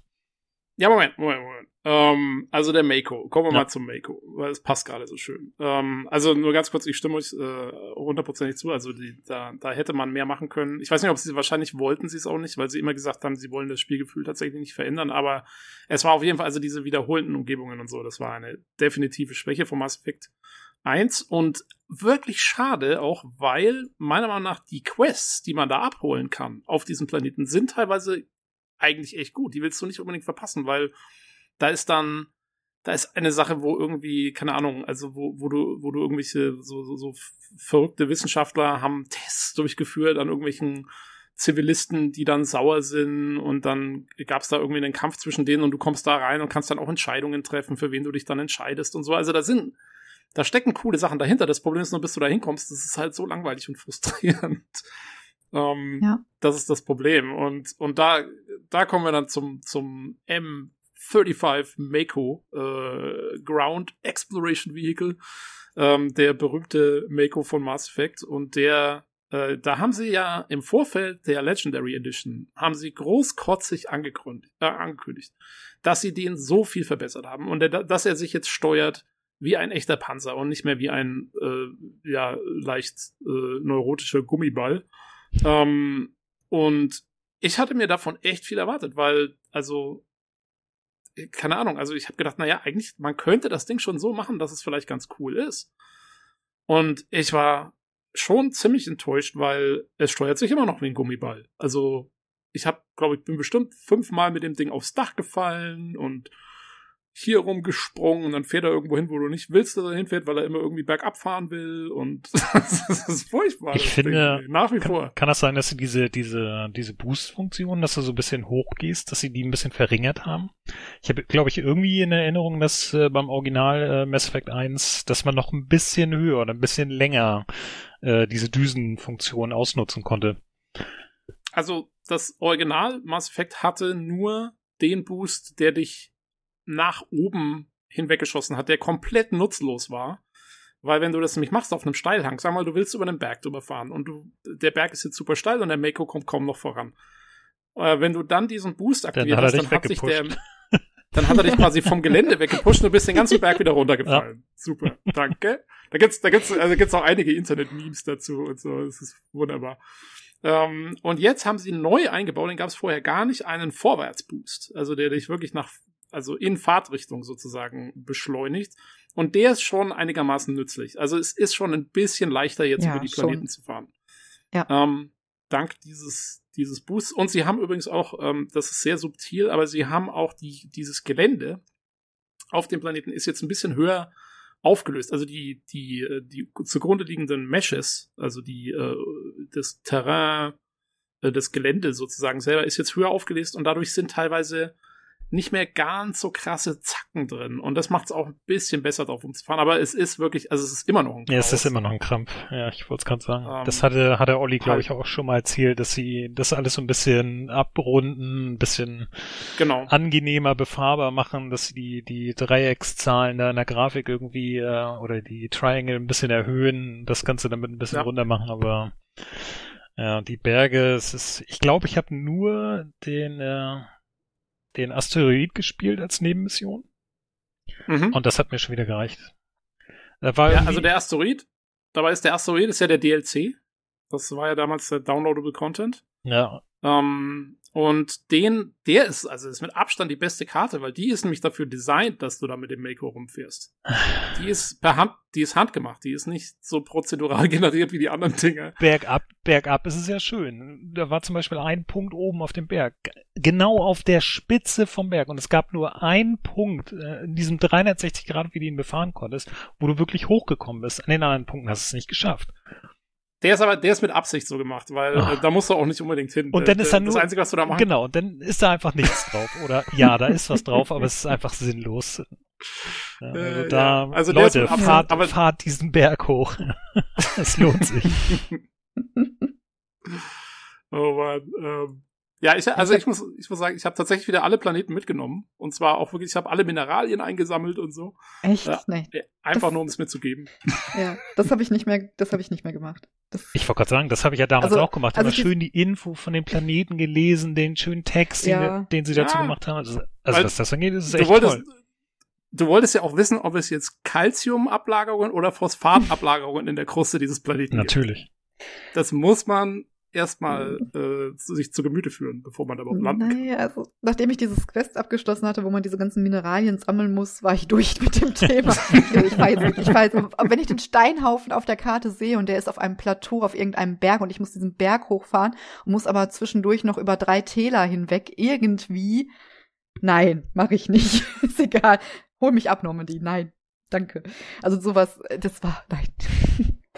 Äh, ja, der, der Mako, wie gesagt, also nach wie vor ähm, ein ziemliches Desaster. Auf der anderen Seite denke ich mir, also es wäre halt auch nicht mehr der Mako, ne, wenn er, wenn er nicht. Das ist schon okay. Ein bisschen Nostalgie muss noch sein. Äh, Genauso genau. wie beim Inventar. Haha. Oh ist ja Gott. mein, meine Nemesis. Ja? Inventar. Hm. Wie bist du damit zurechtgekommen? Also, ich bin ja, ich mag ja Rollenspiele, ne? Also RPGs. Rollenspiele klingt manchmal für manche Puristen vielleicht etwas schlüpfrig. Aber auf jeden Fall ähm, mag ich es ja eigentlich, ein Inventar zu haben und darin schön aufzuräumen und Sachen zu sammeln und alles Mögliche. Aber es ist, im Mass Effect ist es für mich immer noch ein Gräuel. Und das hat sich auch äh, durch die Legendary Edition nicht geändert. Also ich, ähm, ich mag die Vereinfachungen, die in Teil 2 dann gemacht wurden, zum Beispiel mit den Munitionsarten. Das ist, man sammelt unglaublich viel Gedöns ein und es Ja. ist aber irgendwie nicht so, dass du dann so ein hübsches Inventar hast, wo du das halt alles drin hast und so deinem Messitum irgendwie nachkommen kannst, sondern das sind halt Textzeilen und davon hast du dann massig, bis du irgendwann, ich glaube, 300 erreicht hast und dann ist dein Inventar voll. Und ich hätte mir gewünscht, ich hatte zwischendurch kurz diese Illusion, dass wenn du einen Munitionstyp ausgerüstet hast auf einer Waffe und du findest einen höherwertigen, dass er den automatisch ausrüstet. War Oh, aber nicht so. Da hatte ich irgendwie schön. so eine Hallu ja, das war irgendwie so Wunschdenkenshalluzination oder so. Ich weiß auch nicht. Ich war mal kurz so, was? Und dann habe ich, habe ich aber, glaube ich, irgendwann mal zwischendurch diese, äh, dieses Crewmitglied eben mit diesem Munitionstyp ausgestattet. Und ja. Also wir halten fest, das Inventar ist so schlecht, dass es schon Halluzinationen auslöst. ja, genau. Und ich, und ich finde es halt auch, ähm, ich finde es, finde es auch nicht erhaltenswert irgendwie, ne? Das ist ähm, für mich auch keine, keine Roleplay-technische Finesse, jetzt irgendwie mit zehn Stufen einer Munition zugeballert zu werden, dann findet man die massenhaft einfach. Und ich habe wirklich, ich habe einfach, ich habe einfach weitergequestet und wenn ich das Team gewechselt habe, habe ich dann halt immer einmal kurz alle Waffen durchgeschaltet und geguckt, ähm, ob ich jetzt gerade halt während der Mission neue Munitionsarten gefunden habe oder neue Steigerungen gefunden habe. Und den Rest habe ich gnadenlos verkauft Rede, oder Ja. zu Junk gemacht. redest du jetzt vom zweiten Teil oder vom ersten Teil? Vom ersten. Das ist nur am ersten. Der Genau, beim erste zweiten- Teil hat ein Inventar? Ich war gerade echt ein Ich bisschen schon verwirrt, wovon ihr redet. Also jetzt, 13 jetzt, jetzt fühle fühl ich mich wie der Amateur vom Mass Effect. Ja. Bist du immer mit der Standardwaffe Ja. durchgelaufen? Ich, also, ja, ja, ja, ich, ich möchte es gar nicht laut sagen, aber ähm, ich, ich erinnere mich, Hat alles, hat, okay, ich okay. erinnere mich noch beim ersten Mal durchspielen, dass äh, mir irgendwann aufgefallen ist, also wa- was ich ja total gerne mag, sind ja diese, ähm, wenn du, wenn du irgendwie irgend so ein Terminal hackst, ne, wo du schön mit den Pfeilen da durchgehst, bis du die Mitte erreicht hast und dann kriegst du die Belohnung. ja, Ich habe es nie umgetauscht in, äh, ich weiß gar nicht, wie das heißt.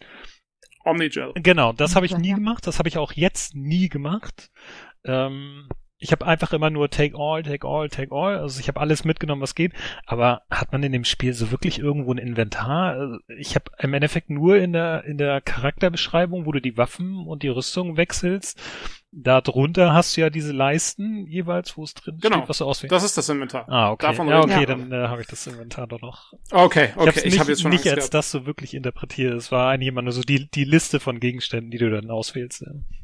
Ich habe gedacht, du hast 13 Stunden lang versucht, alles mit einer Avenger One oder so. So, ja, jetzt zu dem Punkt zurückzukommen. ähm, ja, ich glaube, so nach 60 Prozent meiner Spielzeit äh, habe ich dann mal angefangen, andere Rüstungen auszustatten, andere Waffen zu nehmen und wie ihr schon gesagt habt, ja, mit der Sniper ist es ja alles einfacher geworden, so One-Shot und Headshot. Äh, äh, und dann dachte ich so, nee, eigentlich nicht. Aber ja, zum Ende hin wurde es ein bisschen einfacher. Ich habe ja auch nur auf normal gespielt, aber ich habe am Anfang tatsächlich nichts bei keinem gewechselt.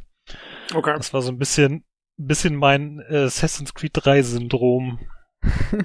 Also ich muss, ich muss kurz eines, muss ich dazu sagen, sie haben eine Verbesserung eingefügt, die auch eine gute Verbesserung ist. Ähm, und zwar, du kannst jetzt Items als Junk markieren und dann entweder allen Junk auf einmal in Omnigel verwandeln oder allen Junk auf einmal verkaufen. Das ist schon mal, das ist schon mal sehr viel wert. Echt? Ich fand das nicht. Das habe ich nicht gecheckt. Oh, du hast, äh, okay, man Ich kann, habe das nicht genutzt. wenn man da links, äh, glaube ich, ganz links an der Liste gibt so ein Ja. kleines Papierkorb-Symbol, genau. Also ich habe das gesehen, Ja, aber ich habe es nicht genutzt, weil du teilweise in den Missionen so viel Gedöns einsammelst, dass mir das auch zu anstrengend war, das als als Junk zu markieren tatsächlich. Weil wenn ich dann beim, weil wenn ich beim Händler war, habe ich ja einfach alles verkauft. also du hast einfach Enter, klick, Enter klick, gedrückt. klick, klick, klick, klick, genau, klick, klick, Okay. genau. Ähm, nee, ich, also ich, ich muss, ich habe so ein bisschen OCD, wenn es ums Ausrüsten der Kollegen geht und so. Und ich gehe dann unten an die Normandy, gehe ich an diese Spinde hin, die auch furchtbar sind. Und ähm, muss dann einmal alle acht Spinde durchklicken und dann werden die da alle ausgerüstet. Und ich finde auch, also dieses Inventar, ich, also ich verstehe eine Sache nicht. Ja, man kann ja sogar, man kann sogar sagen, okay, mein Gott, das ist jetzt ihr User-Interface aus dem ersten Teil da, das wollen sie irgendwie so lassen, was auch immer, ja. Lasst eure Listen meinetwegen. Aber sie haben so viel Screen Space, also so viel, so viel äh, Bildschirmfläche da, die sie verschwenden für Zeug, was kein Mensch braucht. Und von diesen Listen, die du ja hast, ich, mir machen die Listen machen mir noch nicht mal was aus. Was mir was ausmacht, ist, du siehst immer nur fünf Sachen auf einmal und darfst Ja. ewig durchscrollen durch diese ganze. Geschichte. Und da könnte man auch, keine Ahnung, 20 Dinger auf einmal darstellen oder so. Und das wäre doch mal so eine kleine Änderung noch gewesen, die wirklich, äh, ja, die, die mir schon mal viel gebracht hätte, aber naja, mein Gott, es ist, äh, es ist das alte Inventar. Ähm, das, Ich ja, war darauf eingestellt. Es war okay dann. Genau, eben, man kennt's halt. Aber es ist ja, also Ja. gut, es ist auf jeden Fall gut, es ist was anderes. Äh, es gab übrigens auch einen, also ähm, es gibt einen Bug, den man vielleicht mal sagen kann für Leute, die es vielleicht jetzt erst anfangen. Ähm, und zwar geht's darum, die besten Waffen kann man ja nur kaufen. Die gibt's nicht zu finden, die kann man nur kaufen. Und zwar auf der Citadel äh, gibt es äh, sogenannte Spectre-Waffen. äh, die gibt's für jede, von jedem Waffentypen. Und zwar, also die, die Waffen in Mass Effect haben ja alle Rang 1 bis 10 sozusagen. 1 ist das schlechteste, 10 ist das Beste. Und die gibt's dann Rang 7 und dann Rang 10 und dann kann man die immer wieder neu kaufen, kosten super viel Geld. Aber du hast, du hast eh, wie gesagt, so mit Items und Kohle zugeschissen, dass du äh, dir das locker leisten kannst. Und, ähm, und die kann man zurzeit, äh, ich hoffe mal, dass sie patchen das noch, aber die kann man zurzeit nicht kaufen. Ähm, und man braucht ein Safe Game, bevor man zum Spectre selber ernannt wird, ähm, äh, um quasi das dann zu umgehen. Da ich poste mal einen Link äh, mit dem Podcast, dann kann man sich diesen, da gibt's so einen Workaround. Ähm, weil, äh, das will ich nur kurz ansprechen, weil ich habe kein Save gemacht gehabt und musste dann einen neuen Charakter anfangen und mich wieder bis dahin nach vorne spielen, um diesen Workaround nutzen zu können. Das habe ich tierisch aufgeregt. Das ist mir ehrlich gesagt gar nicht aufgefallen. Also ich erinnere mich äh, tatsächlich an, an die Tatsache, dass es diese Sachen gab, aber nicht, äh, dass man äh, jetzt quasi den Workaround nutzen muss, um überhaupt da dran äh, an die Gegenstände äh, dran zu kommen. Ne? Ja, ich, ich hoffe jetzt, sie patchen das noch. Das ist einfach äh, ein bisschen blöd. Hm. Ähm, aber ja, also man braucht sie auch nicht unbedingt. Also du kannst das Spiel locker auch ohne durchspielen. Äh, ah ja, bevor ich es vergesse, das ist nämlich auch noch eine der coolsten Sachen, die sie geändert haben, ist, ich weiß nicht, ob euch das aufgefallen ist oder ob ihr noch wusstet, dass es früher nicht so war. Aber früher war es nämlich so, da war diese ganze Item-Geschichte war noch bescheuerter, als sie jetzt ist, weil die Items haben sich nur in ihren Statistiken unterschieden, aber nicht in ihrem Verhalten. Das heißt, jede Assault Rifle war immer gleich, hat immer gleiches Feuerverhalten gehabt und so, jede Sniper Rifle war gleich und so, die Sounds waren alle immer die gleichen. Das Einzige, was sich geändert hat, ist, dass du dann irgendwie mehr Schaden gemacht hast oder so. Und jetzt ist es so, huch, meine Stimme ähm, und jetzt ist es so, ähm, dass die die Waffen haben jetzt, also wenn du jetzt einen unterschiedlichen, also unterschiedliche Hersteller hast und die unterschiedlichen Fabrikate, die haben unterschiedliches Feuerverhalten. Also es gibt jetzt äh, zum Beispiel Assault Rifles, die nur drei Schuss auf einmal so in so Bursts feuern, dann gibt's Sniper Rifles, die schnell feuern, es gibt welche, die langsam feuern, dafür mehr Schaden machen und so, halt so ähnlich wie in Mass Effect 2 eigentlich. Ähm, wo es diese unterschiedlichen Waffen halt gibt. Das haben sie jetzt immerhin, also das haben sie jetzt gemacht. Ähm, und das finde ich sehr, und die haben auch unterschiedliche Sounds jetzt. Sie haben teilweise Sounds von Mass Effect 2 in Mass Effect 1 importiert. Und äh, die nutzen jetzt diese Waffen. Und das finde ich, das finde ich schon mal cool, weil das bringt so ein bisschen Abwechslung, wenn du mal eine neue Waffe ausrüstest, dass es halt dann auch mal irgendwie ein bisschen anders sich anfühlt. Ähm, und ja, sehr cool. Habe ich auch schon wieder nicht so mitbekommen. Mein Problem war auch so ein bisschen immer Mass Effect 1 und 2 zu unterscheiden, was jetzt Mass Effect 2 war und was schon 1 war tatsächlich. Und weil ich noch wusste, dass es das in 2 gab, habe ich das, glaube ich, gar nicht so richtig wahrgenommen, dass es in 1 früher nicht so war. Ja, ja, Das, das, krankt so ein bisschen bei mir daran, die Erinnerung. die, die, die Trilogie nimmt man gerne mal so als ein Ding wahr. Ja. Und, ähm, aber der, der erste Teil war schon, der war wesentlich weniger ausgereift als die, als zwei, drei früher. Also da war so ein richtiger Break. Und, ähm, und das ist jetzt, geht jetzt eben da ein bisschen, bisschen besser ineinander über. Ähm, das ist halt schon ganz cool. Was ich jetzt nochmal fragen wollte, äh, das, das hattest du ja am Anfang gesagt, Christina, irgendwie mit, oder äh, Tobi meinte, ja, it's not a bug, it's a feature. Ja? Ähm, ich, ich erinnere mich ja, abgesehen von dem tollen Deckungssystem in, äh, in, den, in den Teilen, ähm, dass einem de, der eigene Squad ständig irgendwie äh, vors Visier rennt. Ja? Ich dachte ja, dass, dass sie das irgendwie behe beheben. Ja? Mhm. Aber Ja. äh, das ist ja genauso schlimm in der Legendary Edition. Ja. ja, das stimmt. Also das wie, war auch so ein wie bisschen oft so ein, sie dir genau vors Gesicht und du guckst durch Ja. dein Sniper-Visier ja. und schießt deinen eigenen Kollegen in den Kopf. Es ist in Teil 2 für mich, also in Teil 1 ist mir das unheimlich aufgefallen. Da waren auch noch so andere KI-Aufsätze. Zum Beispiel meine erst, die erste Mission auf Eden Prime, wo die Husks irgendwie zwischen den Kisten im Kreis gelaufen sind. Das hat mich auch Ja, so in den Wahnsinn. Ja. das hab ich auch okay, was ständig bei euch auch so. Das hat mich in den Wahnsinn getrieben. Und, aber da, ähm, da kann ich mir wenigstens noch so sagen, so, okay, es sind irgendwelche ja, komischen so- genau, Zombies. die haben, ja, aber okay, ne? Aber das stimmt, in Teil 1 hatte ich das jetzt auch extrem. In Teil 2 ist mein bevorzugtes Squad Garrus und Thane. Garrus die bleiben hinter dir. Genau, die snipern halt selbst. ne? Das heißt, die gehen immer in die Deckung und gehen auch immer nur, also Garrus habe ich, wo Garrus habe ich, glaube ich, da mit dem Sturmgewehr ausgestattet, aber Thane und Shepard beide mit den Snipern. Das heißt, die sitzen immer noch hinter Kisten und gehen mal einmal kurz hoch, um einen Schuss abzufeuern. Und dann gehen die wieder in Deckung. Deswegen ist es in Teil 2 mir jetzt noch nicht so schlimm aufgefallen, aber Teil 1 war echt furchtbar. Das stimmt.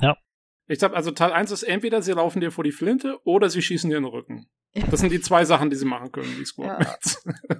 Das stimmt. Ich hatte jetzt nur in Teil 2 hatte ich ähm, gleich am Anfang in der ersten Mission, wo man auf dieser Kolonie unterwegs ist, da auf dieser Freedom's Progress oder wie es heißt, dieses, Mhm. äh, ne, wo du diesen Quarianer da findest.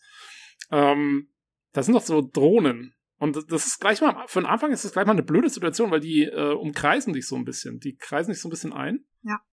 Und da hatte ich das auch, dass irgendwie kam dann eine, es kam, die hat mich so flankiert und dann saß da der blöde Jacob, ja. Und ich habe echt die ganze Zeit nur seinen Kopf gesehen und dachte so, ey, knall dich ab, Jacob.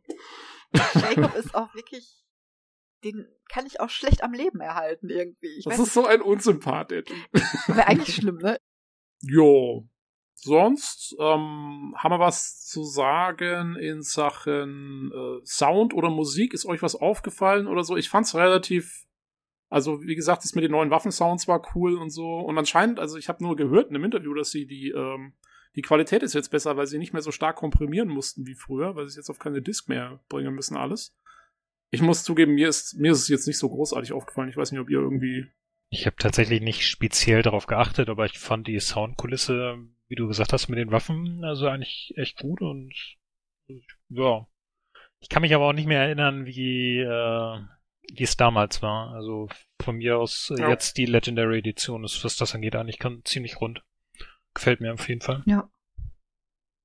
Also mein Schlüsselmoment ist immer die, das Ende, wie gesagt, Spoiler, aufpassen. Mhm. Wenn man in der Citadel ähm, der Sovereign entgegenkraxelt praktisch, ne, wenn man in den Turm rein muss Ja. und ähm, die hat sich an diesem Turm festgewanzt und man, du bist praktisch unter diesem Riesenwesen, was es ja eigentlich ist und du hörst, das bewegt seine Beine, Arme, seine Gliedmaße. Äh, Tentakel, keine Ahnung. Tentakel. Und ähm, diese, diese Hydraulikgeräusche von diesem riesenhaften Ding einfach, die sind, das ist immer noch so ein guter Moment tatsächlich, so ein Gänsehautmoment.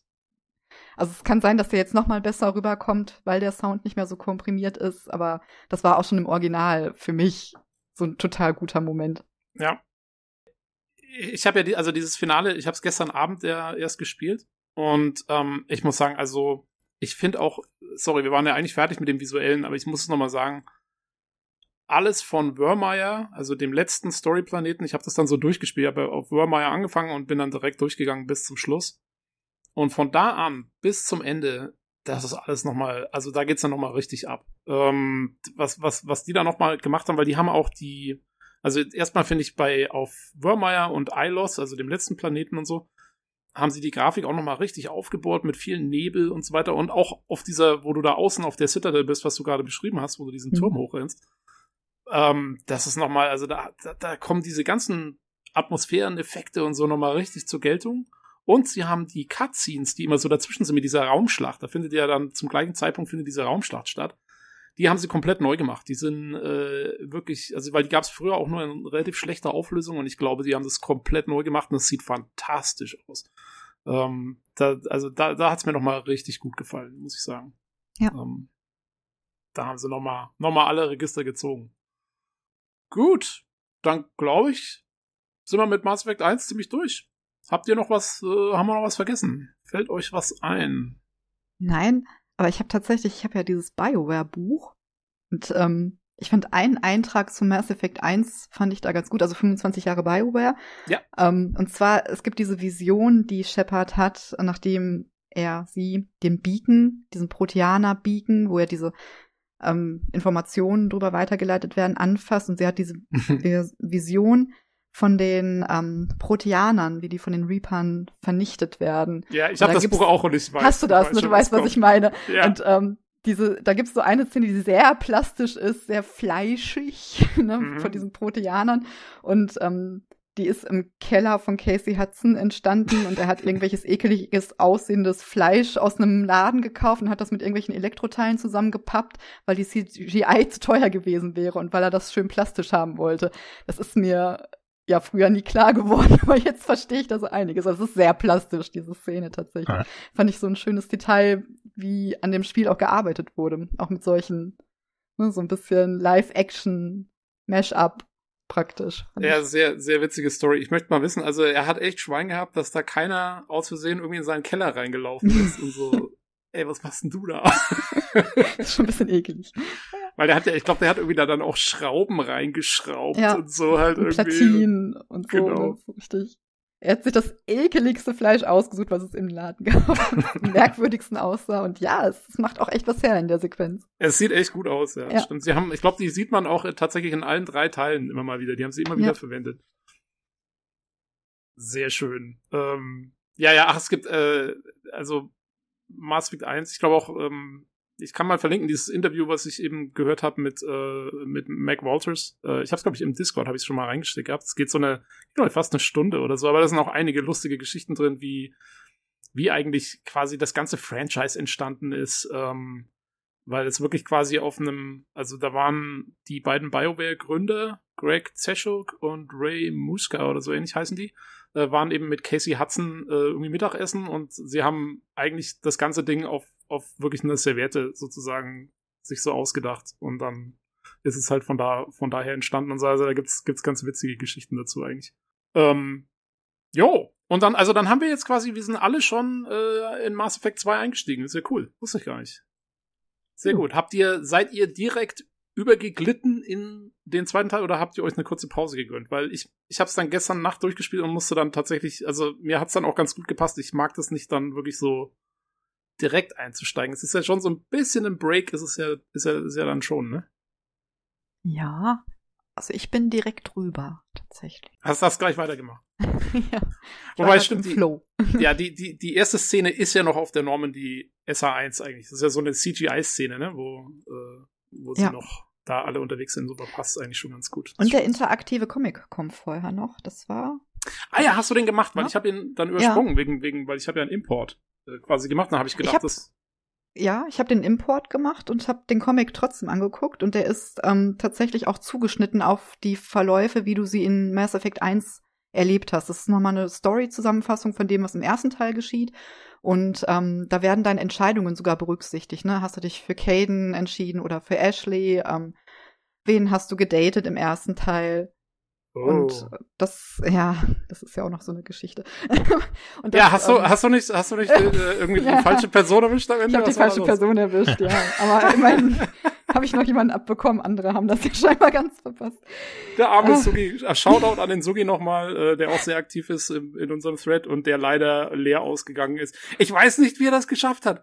Ich auch. Das nicht. ist, also ich finde, es ist schwieriger, niemanden zu daten, als äh, sonst irgendwas. Das musst du erstmal hinkriegen. Ja, aber ich weiß auch nicht, wie ich das geschafft habe, außer den Liara zu daten. Mm, Ja, Aber war dann jetzt so. Und das Einmal nicht aufgepasst. Einmal nicht aufgepasst. Liegst mit der falschen Asari im Bett. Genau. Unfassbar. Ja. Aber hab, so habe ich das auch mal gesehen. Das war jetzt auch okay. Ich spiele das jetzt auch so weiter. Das ist auch in Ordnung. Man muss ja auch mal ein bisschen was anderes machen. Aber tatsächlich wird es in diesem Comic ähm, berücksichtigt. Und das fand ich auch schon wieder ganz cool. Das ist.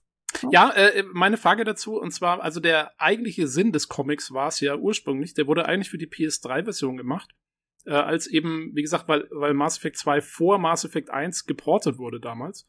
Ähm, also es gab nur Mass Effect 2, aber nicht Mass Effect 1 für die Playstation. Und dann Mhm. haben sie diesen Comic äh, sozusagen erschaffen, weil eigentlich ist der so gedacht, dass du während, also dieser Comic hält dann immer mal an und du sollst dann Entscheidungen treffen. Kriegst kurz das Dialog-Wheel und kannst dann quasi entscheiden, wen hast du umgebracht auf Mhm. Warmeyer, Ashley oder Caden und so. Äh, das kam dann aber jetzt bei dir nicht. Also wenn Nein. du importierst, dann läuft er einfach durch. Genau. Dann okay, übernimmt ist er cool. deine Entscheidungen. Deswegen war mir auch gar nicht klar, da stand interaktiv. Und ich dachte, okay, interaktiv. Ich gucke mir das an. Das Ja. ist nicht so interaktiv. Aber jetzt verstehe ich, was daran ist. Ah, Ich- ja, das Weil ich wusste habe ja auch noch, nicht. ne? Das ich wollte cool. gerade sagen, dadurch, äh, dass ich ja ein bisschen Sorge hatte, dass mein äh, Spielstand abgeraucht ist, ähm, habe ich ja kurzzeitig äh, zu äh, Mass Effect 2 gewechselt und ich habe den interaktiven Comic äh, quasi so äh, durchgeklickert, wie ich mich im Spiel dann Ah. auch tatsächlich entschieden hatte. Ah, cool. Also die, die Option fand ich tatsächlich richtig cool. Ja. Nice. Kannst du auch entscheiden, wie viele Keeper du gescannt hast? Gibt's da dann so ein, so ein, so ein Scrollrad? Nee, du so das, das, das 15. leider nicht. Ne? Nein, dann okay. Ähm, aber die, also die wichtigsten Sachen waren die wahrscheinlich. Die Ja. Hauptentscheidungen äh, werden tatsächlich nochmal nach, nachvollzogen, ja. Okay, cool.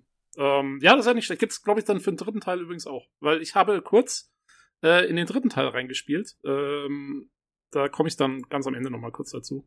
Ah, schön. Ähm, ja, nur, also wirklich nur ein paar Minuten, um, um mal zu gucken. Aber ähm, da gibt's auch einen ähnlichen Comic, wo du quasi dann Mass Effect 1 um 2 nochmal durchlebst und da alles machen kannst. Ähm, ja, nice. Und dann, ja, dann geht ja das Spiel an sich los. Äh, erstmal mit dem Schockmoment, ne? Normandy kaputt, äh, Shepard tot, äh, alles scheiße. und äh, dann wirst du wiederbelebt von Tim, äh, also The Elusive Man. Ähm, ich weiß nicht, er hat, achso, ihr spielt ja auch auf Englisch beide, ne? Mhm. Oder Dom, spielst du auf Deutsch? Ne, ich habe auch die englische Version mir gekauft.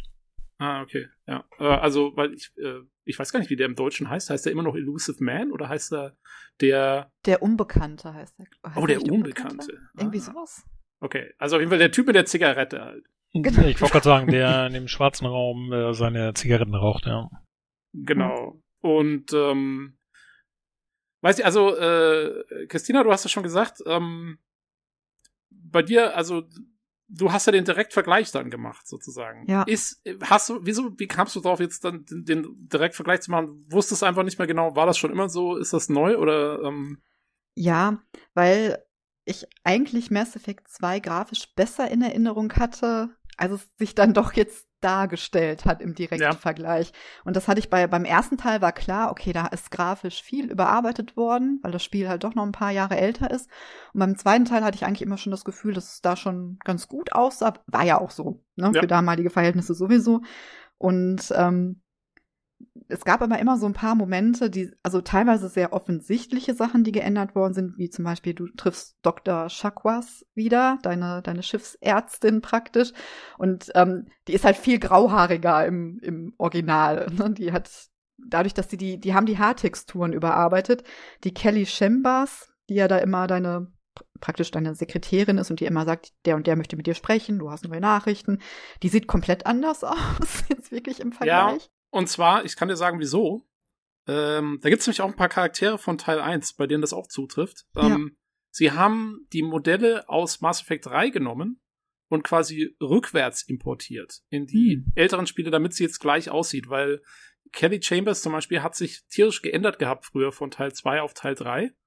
Ähm, Okay. Und das gleiche gilt für zum Beispiel, äh, wer ist denn noch? Ambassador Udina, hier der Botschafter, der Fiese von den Menschen auf Mhm. der Zitadelle.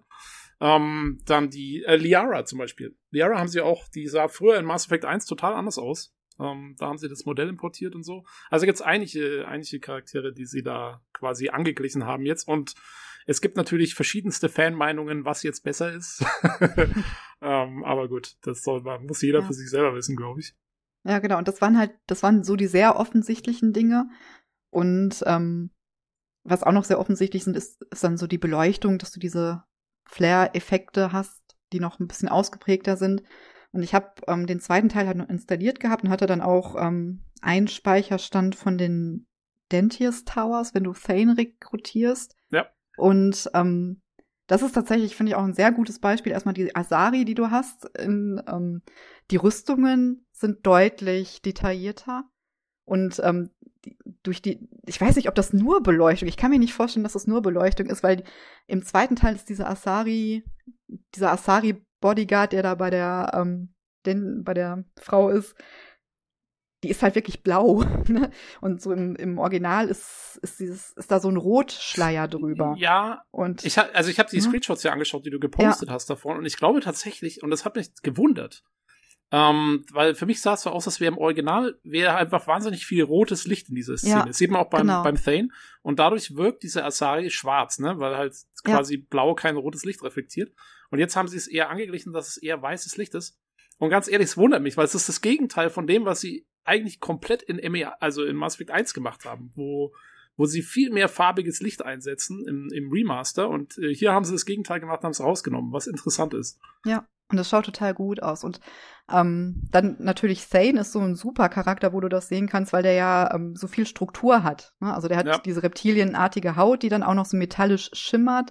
Und die Rüstung, ähm, und das ist nicht nur Beleuchtung, also das ist halt wirklich, Das sind das Texturen. ist richtig, genau, das ist so richtig Struktur. Und ähm, das hätte ich tatsächlich nicht gedacht, dass es doch noch mal so ein immenser Unterschied ist. Ich weiß nicht, ob sie da auch wieder Modelle von Teil 3 genommen haben und da rein ähm, importiert haben, aber ähm, da war ich echt ein bisschen überrascht. Also, Ja, ich glaube, also äh, sie haben auch, sie haben auf jeden Fall auch einfach äh, Texturen extrem hochskaliert und zwar teilweise mit, glaube ich, auch äh, Artificial Intelligence Unterstützung hier Ja. so, ähm, da haben sie viel gemacht und Ding. Ich fand schön, äh, du hast ja gemeint, irgendwie auf dem einen Bild sieht man ja, dass man jetzt lesen kann, was auf der Waffe Ja. steht. Äh, fand ich auch sehr gut, vor allen Dingen, weil drauf steht ähm, Folding here oder sowas. Äh, was Ja. natürlich damit zu tun hat, dass sich die Waffen so zusammenfalten können. Äh, sehr cool. Das hatte ich auch Ja. irgendwie noch nie so gesehen vorher. Das ist eigentlich ganz geil. Finde ich auch. Das ist ein schönes Detail, dass man das jetzt alles so erkennen kann. Das ist Ja. auch wieder was, wo ich sage, das finde ich auch gar nicht so selbstverständlich. Das ist also das ist nicht nur so eine Aufhübschung, das ist schon schön. sie haben echt viel gemacht. Das ist, das ist also für mich, ich finde es auch lustig, weil wie gesagt, ich habe diese Spiele äh, zuletzt immer auch mit Mods gespielt, die halt wirklich die Texturen schon aufgehübscht haben. Aber gerade so Beleuchtungseffekte und sowas, das sind halt wirklich Sachen, die einfach neu sind und die, die cool sind. Das kannst du neu machen. Mir ist wahnsinnig aufgefallen jetzt, ich habe ich hab's ja noch nicht so weit gespielt. Ich bin gerade erst auf der Normandy angekommen, auf der neuen. Und da ist mir aufgefallen, das finde ich auch sehr cool. Sie haben die wesentlich dunkler gemacht als im Original. Die Normandy 2 ähm, war im zweiten Teil war die sehr hell beleuchtet. Die war, hatte wahnsinnig viel weißes Licht da drin. Ähm, und jetzt ist sie wesentlich dunkler. Diese, man, das ist jetzt viel mehr durch diese roten, orangenen, holographischen Monitore beleuchtet. Und es passt viel besser dann auch zu dem, wie sie dann in Teil 3 aussieht, wo sie wieder so ein bisschen schummrig ist und so. Ähm, und sieht so ein bisschen mehr nach äh, aus, wie man erwarten würde, halt in so einem, ja, in so einem Kriegsschiff oder so, wo ja eigentlich auch immer die Beleuchtung hauptsächlich von irgendwelchen Monitoren kommt. Ähm, das fand ich auch sehr cool. Also, ja, da gab es schon coole Sachen. Außerdem finde ich schön, sie haben, ähm, sie haben äh, Outfits. Ja, für einen modebewussten Menschen wie mich ist das besonders wichtig. Äh, sie haben Outfits von Teil 3 in Teil 2 übernommen. Man kann jetzt das Lied, die Lederjacke anziehen und so. Ähm, da gibt's neue Sachen, die man ausprobieren kann. Ich kann mal Screenshots Ja, das finde ich ganz nett. Das ist mir tatsächlich aufgefallen, dass man da die äh, Models tauschen kann. Das ist, Ja. schön, schöne, schöne Sache. Da äh, kann ich gleich verraten, da gibt es einen Trick. Äh, da muss man ein, ein, äh, eine Datei modifizieren im Spiel. Da werden sicherlich Anleitungen hoffentlich demnächst im Internet auftauchen dazu. Ähm, dass man quasi äh, sämtliche im Spiel verfügbaren Outfits, also von allen NPCs und so, wer da alles rumläuft, äh, kann man dann quasi Shepard anlegen und dann kann man damit durch die Normandy marschieren oder was auch immer. Ähm, das finde ich immer sehr cool, weil ansonsten hat man immer diese Cerberus-Uniformen an und die will ich immer nicht anziehen, weil ich die nicht leiten kann. Cerberus ist scheiße. So, Ja. Wir arbeiten auch nicht für Seven. Ja, eben, wir arbeiten nur mit, nicht für. Die arbeiten für uns. Genau. Aber erklär das mal Caden und Ashley. Ah, Naja. Erinnere mich nicht daran. Drama. Warst du da schon bei diesem Wiedersehen? Was Ja. dann kommt? Ja, oh Gott. Äh, Es ist ja. jetzt ein bisschen weniger awkward gewesen, weil ich ja Liara gedatet habe im ersten Teil. Ah ja, okay, immerhin. Ja. Es ist immer noch awkward. Und es wird auch im dritten Teil ist es auch immer noch merkwürdig. Tatsächlich. Aber Ja, also mich halt hat, auch BioWare. ich weiß, also mich regt dann diese Szene regt mich immer mehr auf. Also mich regt gar nicht so viel die die die äh, die beiden halt auf oder wer auch immer von denen überlebt hat. Äh, mich regt auf, dass du als als Shepard hast du keine ordentliche Dialogoptionen, um dich irgendwie zu erklären oder so. Du kannst immer nur sagen, äh, muss jetzt mit klarkommen und das fand ich irgendwie immer blöd. Also Ja. es gibt so bestimmte Dialoge in diesen Spielen, die, also man muss ja mal sagen, im Großen und Ganzen ist es ja, ist es eine toll erzählte Geschichte mit tollen Charakteren, allem drum und dran. Aber es gibt so einzelne Situationen, wo man echt sagt, hier, komm, schmeiß die Autoren raus. ja. Aber das Ah. gehört auch irgendwie zu BioWare-Spielen dazu. Ich weiß Ja, so ein bisschen, so ein bisschen Awkwardness, ne? Ja, genau. Hat der, der Olli hat es übrigens ja auch, der hatte mir auch noch so einen Satz hier dazu geschrieben, hab ich fast übersehen. Zum Mass Effect 1 auch, wie äh, furchtbar er findet, wie Beziehungen entstehen irgendwie und dass das alles überhaupt nicht passt. Ähm, ja. weil man mit den Leuten dreimal redet und eigentlich die kaum kennt und dann wollen sie mit einem ins Bett steigen. Ja, mein Gott. es, es geht noch. Ich finde, im Mass Effect, das macht ja BioWare-Spiele immer so ein bisschen aus. Ne? Das ist ja so ein Merkmal, das haben sie mit Baldur's Gate 2 angefangen und jetzt ziehen sie es halt auch durch. Ja. Und es kann sehr merkwürdig sein. Ich hatte jetzt, ich bin noch nicht so weit, dass ich ähm, diese Entscheidungsoption so hat, hab, aber okay, den einen oder anderen Flirt gab es schon. Ich musste so ein bisschen schmunzeln immer in dieser Szene, wenn, wenn man ähm, Shepard und Zane miteinander sprechen. Der erzählt, dass seine Frau tot ist und Shepard ist dann schon gleich so, oh Gott, Aha. du musst so alleine, ja genau, du musst so alleine sein. Du brauchst einen Freund. Also ich meine, Freund. Wo ich denke, mein Gott, der Mann erzählt dir gerade, dass seine Frau tot ist und du Ja, wirfst deinen Schlüpper schon in die Ecke. Also Piano. In ihrem Gehirn sieht man so dieses von den Simpsons, dieses Mr. Burns-Ding hier so exzellent. Exzellent. Und ich denke, okay, das ist vielleicht, weiß ich nicht. Kann man machen. Man kann auch auf eine Beerdigung gehen und schon mal gucken. Ne? Aber das ist vielleicht jetzt gerade ein bisschen, geht ein bisschen schnell vielleicht gerade in dem Moment. Aber es ist okay, weil es so ein bisschen durch die Mission ja gesteuert ist. Ähm, Ja, ich meine, in anderen Spielen haben sie das schlechter hinbekommen. Also. Es ist wirklich so. Ich meine, also ich glaube, der Olli beschwert sich hier zum Beispiel noch über Mass Effect 1 und dass man halt da irgendwie nur dreimal redet und dann, dann ist gut. Äh, da will ich nur sagen, also im gleichen Jahr kam zum Beispiel The Witcher 1 raus und da sammelst du noch äh, Spielkarten mit Frauen drauf. Also die Zeiten Ja. haben sich etwas geändert, würde ich sagen. Deswegen, es gehört einfach, gehört einfach mit dazu. Aber ja, es ist Äh, Dom, wen, wen, hast, wen hast du mitgenommen? Mit wem bist du zusammen? Also, Äh, ich muss ganz ehrlich mal. sein, ich, äh, damals kann ich mich nicht mehr genau daran erinnern, aber jetzt beim Durchspielen tatsächlich auch niemanden. Was? Ja. was Mit, Ab- mit Absicht oder, oder aus Versehen? Ja, ich glaube aus Versehen. Es ging so ein bisschen an mir vorbei. Ah, ja, ja, was habt ihr denn alle angestellt? Sag mal, ihr müsst habt ihr, spielt ihr, spielt ihr Renegades? Weil, also ich weiß noch, in, in, in Mass Effect 1 musste man tatsächlich die Leute mehr oder weniger zur Sau machen, damit sie, damit sie äh, dir vom Hals geblieben sind, so ungefähr. Ja, oder, oder man verpasst dann vielleicht doch. Also ich muss tatsächlich sagen, Achso, äh, wo du es mit ne? denen. Ne? Ich wollte gerade sagen, wo du es gerade mit Renegade sagst. Also ich habe äh, eben gerade auch äh, oder vor dem Podcast äh, nochmal reingeguckt in meinen Spielstand, um einfach mal zu sehen, wo meine Shepard quasi steht. Ja. Und ähm, ich würde eigentlich sagen, es ist so 50-50 Renegade äh, zu dem anderen. ne? Also was das angeht, also es gab manchmal ein paar Entscheidungen, wo ich einfach gedacht habe, ach komm, äh, da antworte ich jetzt einfach mal äh, schön direkt und auf den Punkt, ähm, dass sie mich da nicht lange äh, belästigen mit irgendwas hin. Ja.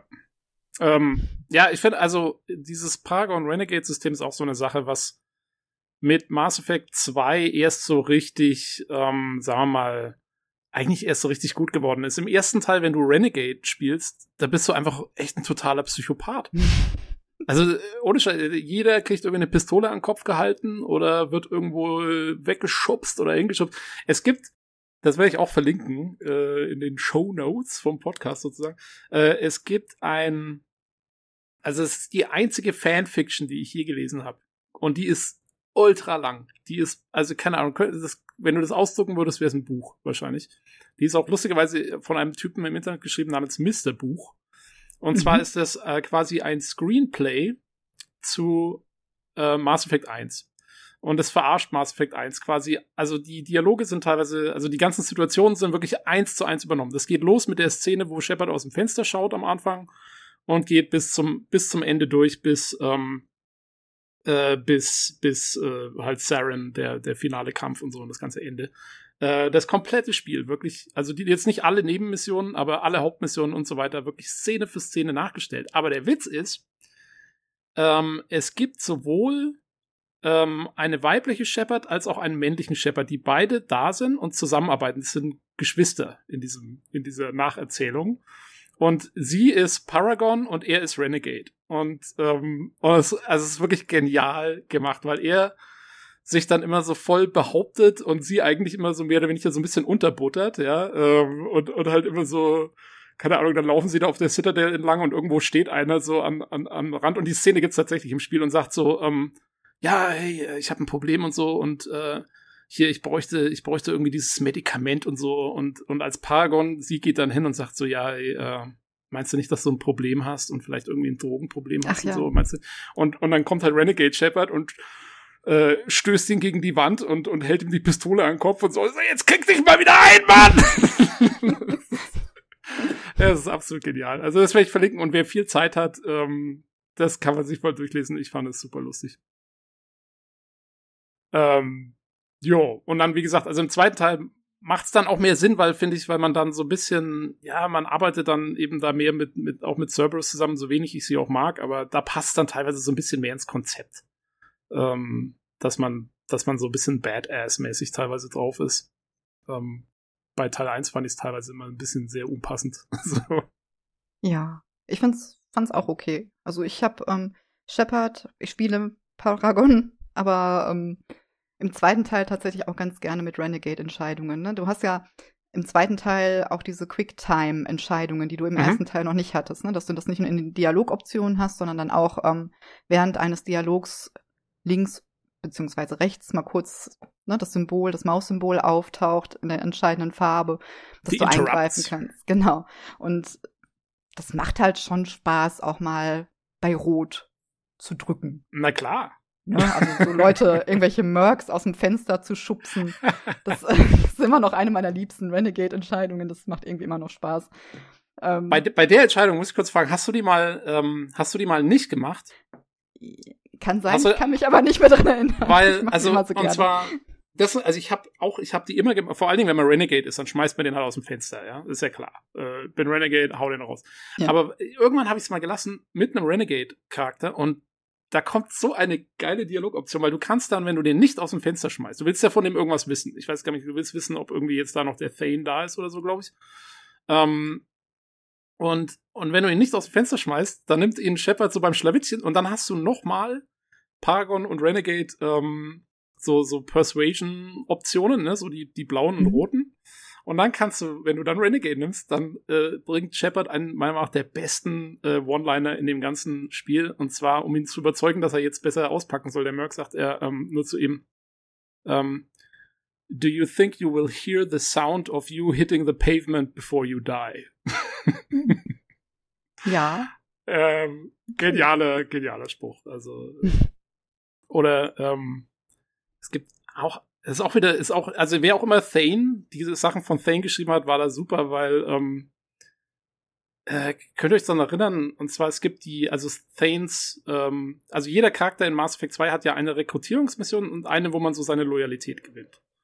Mhm. Und die Loyalitätsmission von Thane, da hat man auch, da gibt's gar keinen, gar keine Kämpfe oder so, man muss nur so einen Typen verfolgen. Also man selber ist irgendwie ähm, in, auf so, auf so Laufstiegen unterwegs und unten dran läuft immer so einer so lang und dem muss man irgendwie hinterher. Hm.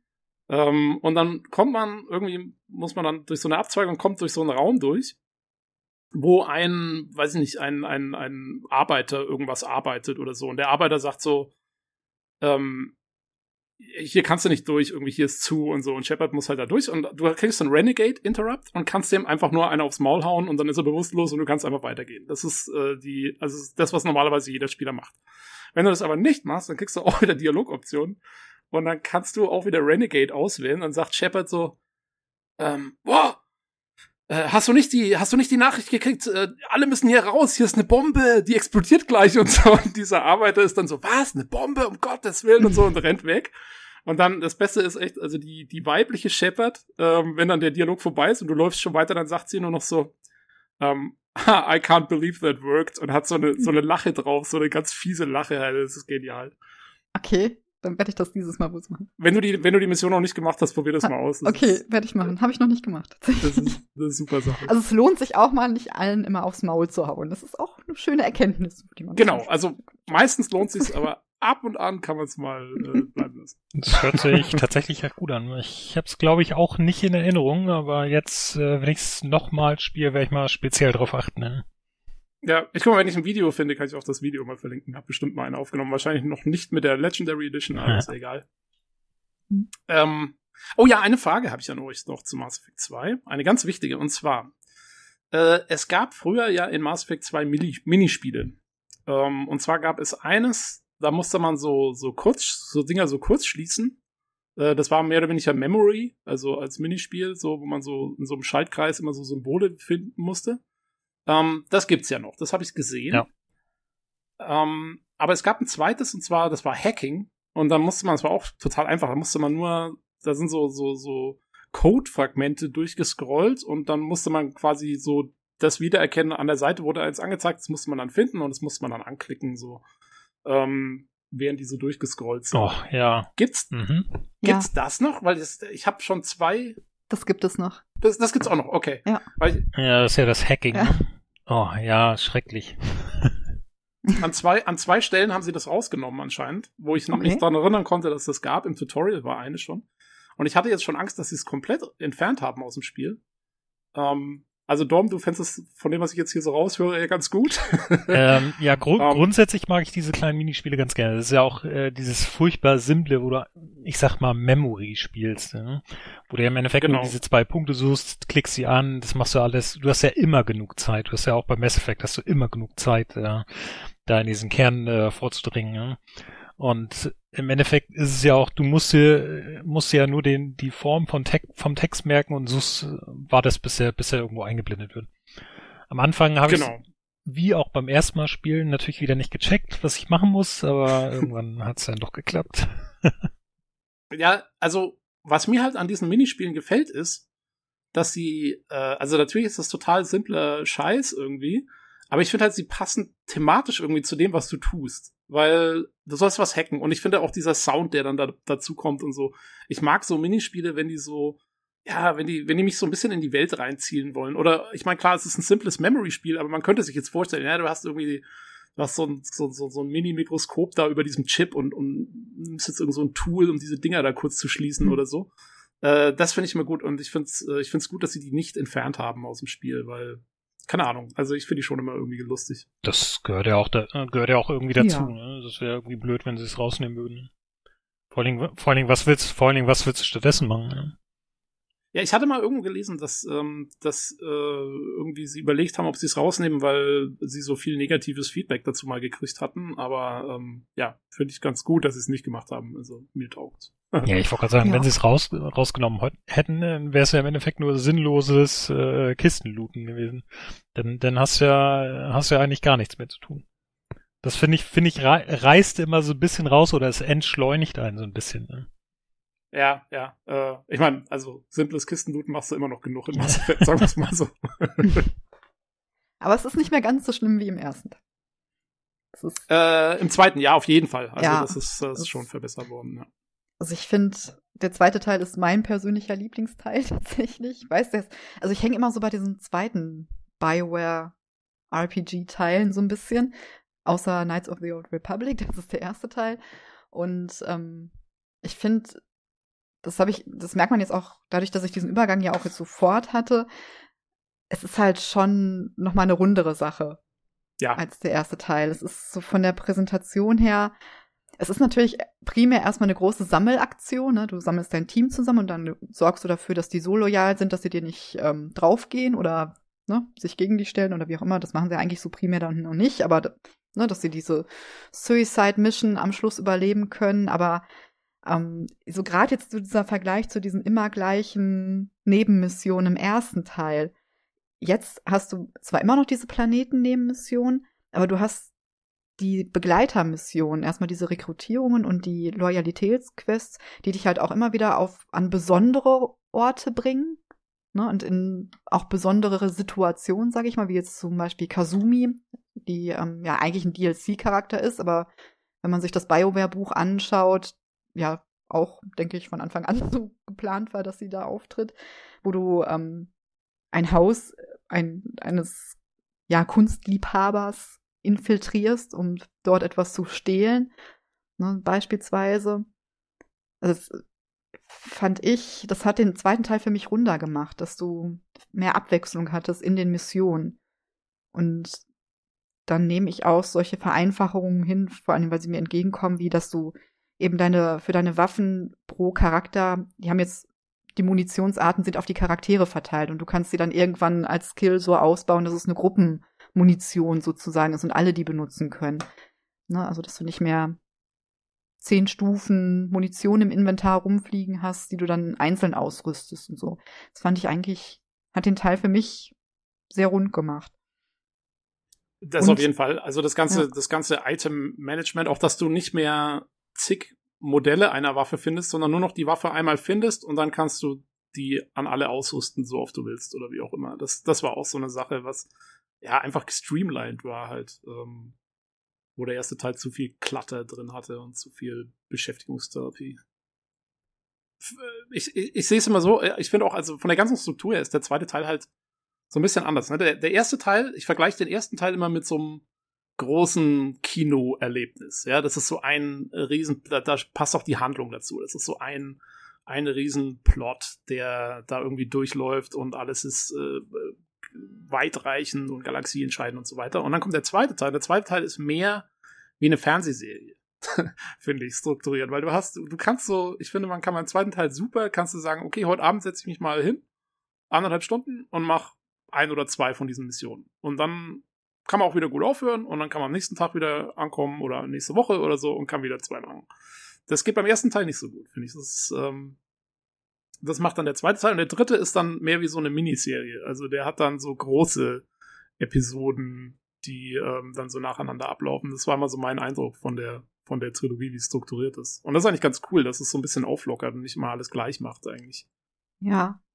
Ähm, ja, und was ich auch noch jetzt, auch wenn ich es jetzt wieder spiele, merke, ist einfach, dass du viel mehr drin bist bei deiner Crew zum Beispiel, ne? Also mhm. ähm, auch bei der Normandy Crew wo du noch viel mehr Input hast. Ich meine, du ne, mit den mit den beiden ähm, Technikern, die sich dann irgendwie mit Grunt und Jack unten den Keller teilen müssen irgendwie ja. und die dann in ihren Gesprächen verwickelt sind, ne? immer wenn du vorbeikommst. Und ähm, für mich ist, was für mich halt BioWare-Spiele immer ausgemacht hat, ist eben dieses Gefüge zwischen deinem Hauptcharakter und den Leuten, die dich so umgeben. Und das hat den zweiten Teil für mich, das hat, das hat das für mich nochmal verbessert tatsächlich im Vergleich zum ersten Teil. Na, gut, man hat natürlich auch ein viel größeres Team, man hat viel mehr Leute, mit denen man dann spricht, so zwischendurch. Aber ja, es ist ein bisschen runder gewesen. So. Ja, ja, sie haben im, im, im, dritten Teil haben sie das ja nochmal äh, hochgefahren. Dann da ist wirklich, also im zweiten Teil ist ja so, da, da ähm, haben alle haben so drei, vier Sachen, die sie dir erzählen können und irgendwann ist auch gut. Dann fängt Garrus an und macht nur noch Calibrations. Ähm, und im dritten Teil ist ja tatsächlich so, dass nach jeder Mission ist auf der Normandy immer irgendwas los. Und das ist auch wirklich so, also das ist dann nicht nur so, dass du zu den einzelnen Charakteren hingehst und, und, und dann mit denen sprichst, sondern da ist dann so, da sitzt dann nach der einen Mission sitzt irgendwie Garrus mit Liara in der Bar von der Normandy und, und die unterhalten sich da über irgendwas und dann äh, in der nächsten kocht äh, James Vega irgendwas in der Küche oder so. Also ähm, das haben sie, finde ich, immer weiter verfeinert durch die Serie durch. So dieses, dieses Gefühl, dass auf deinem Schiff wirklich was los ist, dass es, dass es quasi, dass nicht nur das statisch ist und du da durchlaufen sollst, sondern dass da wirklich was, was abgeht. Und das fängt im zweiten Teil auf jeden Fall eigentlich erst so richtig an. Im ersten stehen sie ja wirklich nur rum. Ähm, und ja, im zweiten geht's los. Ähm, ich habe ein Problem, was ich habe mit dem zweiten Teil, und deswegen, weswegen es bei mir nach wie vor nicht als, also ich, ich glaube, bei vielen Leuten rangiert der zweite Teil ja wirklich als der, als der beste sozusagen. Ähm, mein Problem mit dem zweiten Teil liegt eher in der Handlung, weil die meiner Meinung nach sehr viele Fehler macht. Also diese Haupthandlung, die, die Charakterhandlungen sind alle super. Die sind wirklich, also diese Nebencharaktere und so, die sind alle top-notch. Äh, ich gar nichts dran auszusetzen, aber die Haupthandlung ist sehr schwach, finde ich halt im zweiten Teil. Also diese ganze Collector-Geschichte da, äh, erstmal, dass, dass, dass Shepard irgendwie da so sterben muss und wieder aufersteht und dass irgendwie so alles auseinandergenommen wird, was man eigentlich im ersten Teil so aufgebaut hat an Handlungen. Und das reißen sie da in fünf Minuten alles nieder, quasi, äh, ja, von Autorenseite her. Und dann machen sie da diesen ganzen Plot um die Kollektoren und du rennst ewig rum und machst irgendwas. Und das Problem ist, das bringt halt die, die eigentliche Handlung der Trilogie überhaupt nicht voran. Und dann kommt der dritte Teil. Der dritte Teil wird ja sehr oft zur Sau gemacht dafür, dass seine Handlung nicht so ausgefuchst ist, wie man sich das vielleicht erhofft hat und dass das Ende auch problematisch ist und bla bla bla.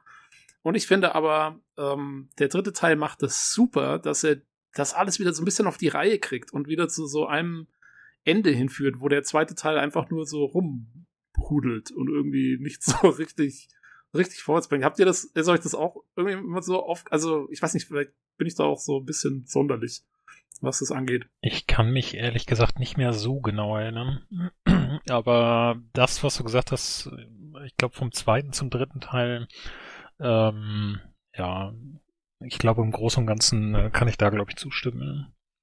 Aber es ist für Teil 3 ist tatsächlich so erinnerungstechnisch.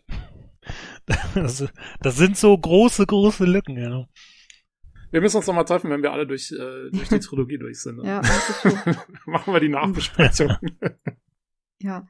Also Teil 2 ist halt für mich auch so ein Überleitungsteil. Ne? Also klar kann man sich fragen, hätte Shepard nicht auch leben können, damit man ne, das macht, aber vielleicht war es jetzt wirklich mal so ein Cut. Es sind zwei Jahre vergangen, die Gefährten, die man vorher hatte, sind plötzlich in anderen Positionen. Ähm, Liara ist nicht mehr die naive Wissenschaftlerin aus dem ersten Teil, die ist jetzt knallharte Informationshändlerin, die hat sich auch verändert. Ja.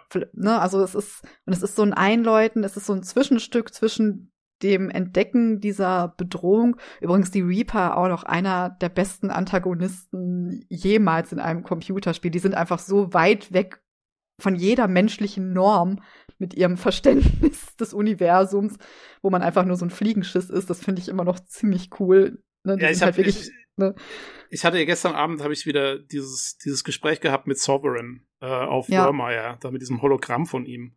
Und dieses, dieser Dialog ist, also wer auch immer den geschrieben hat, echt ganz großen Respekt. Ja. Das ist, da ist jeder Satz, der da vorkommt, ist einfach, denkst du, da läuft dir kalt den Rücken runter. Das ja. ist so toll geschrieben. Und dann noch diese, diese, diese äh, dunkle gemachte, super äh, laute Stimme dazu, die irgendwie, also Wahnsinn. Das ist einer der besten Spielemomente aller Zeiten äh, für ja. mich.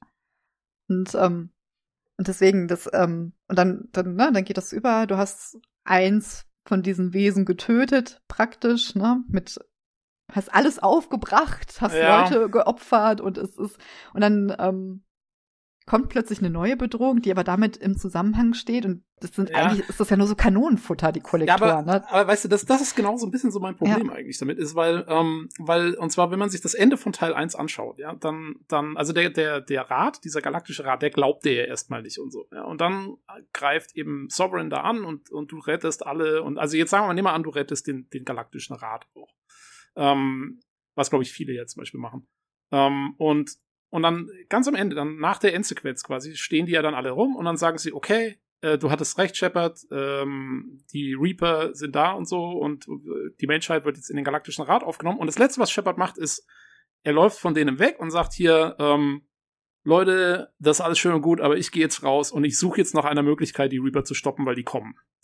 Und das ist das ist Ende vom ersten Teil. Und ich denke mir so, okay, wenn das das Ende vom ersten Teil ist, dann ist doch das das, was ich eigentlich erwarte, dass Shepard es im zweiten Teil macht. Auch im Sinn von einer Trilogie, weil eigentlich der zweite Teil dafür gedacht wäre, meiner Meinung nach, dass, dass Shepard eben rumrennt und dann nach einer Möglichkeit sucht, irgendwie diese Reaper aufzuhalten. Und im dritten Teil kommen sie dann natürlich und dann ist alles, äh, ist die Kacke am Dampfen und es geht richtig ab. Aber das, das, war, das war das Problem vom dritten Teil, ist, dass das dann alles da reingepackt werden musste. In der ersten Mission findet Shepard, aha, aha, die Superwaffe, mit der man dann die Reaper besiegen kann und so.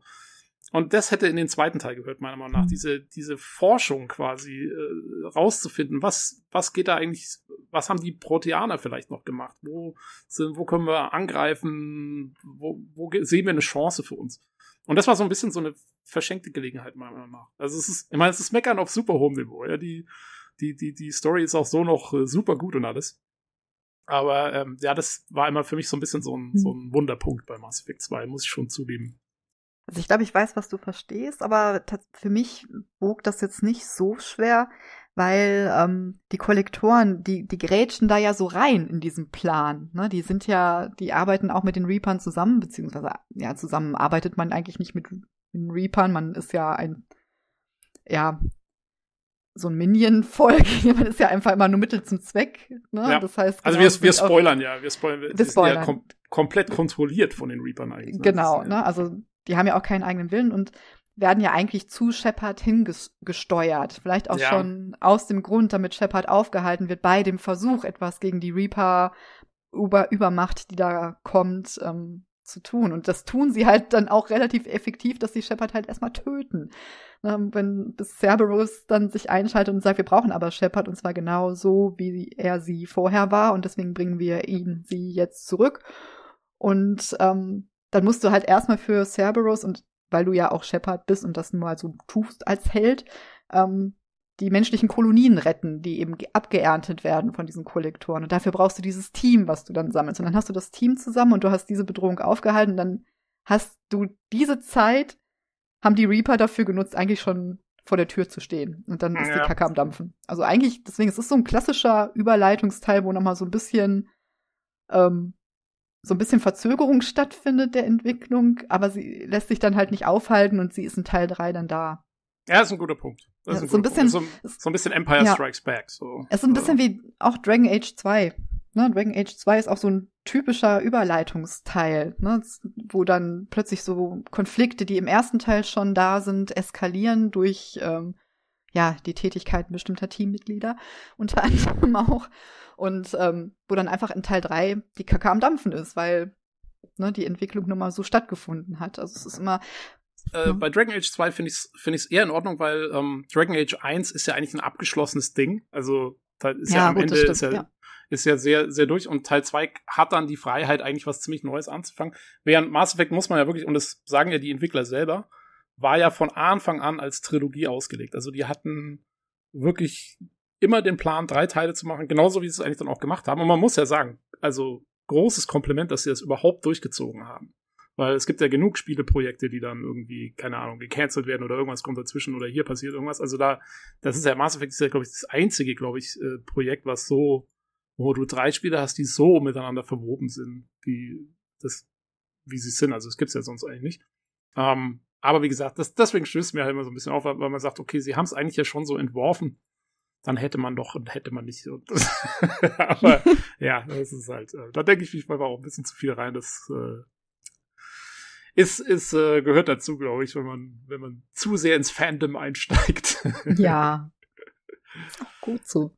Aber im Großen und Ganzen immer noch, also äh, absolut geniales Spiel, äh, will man nicht verpassen. Und hat äh, Mass Effect 2 hat auch manchmal auch mit die besten, die besten One-Liner. Das ist so ein, also wo Mass Effect 1 noch so ein bisschen so ein verkopftes Sci-Fi-Spektakel äh, oder Sci-Fi ja so ein Epos ist, ist Mass Effect 2 ist so ein bisschen mehr so das Action-Ding, ne? Also da, da geht's auch schon ab und die, die, alles ist so ein bisschen crisper und ähm, ja, jeder, die Dialoge sind so ein bisschen mehr auf den Punkt gebracht. Äh, man, man, man, man, man, also man ist nicht mehr eine halbe Stunde im Maschinenraum und hört Tali zu, wie sie jetzt irgendwie erzählt, wie, keine Ahnung, ihr Vater, was er ihr alles irgendwie nicht gegeben hat, als sie zur Pilgrimage aufbrechen musste und so. Das gibt's nicht mehr. Es ist jetzt alles so ein bisschen mehr durchgetimed, finde ich. Was, was eine gute Sache ist. Hilft im Spiel, finde ich. Ja.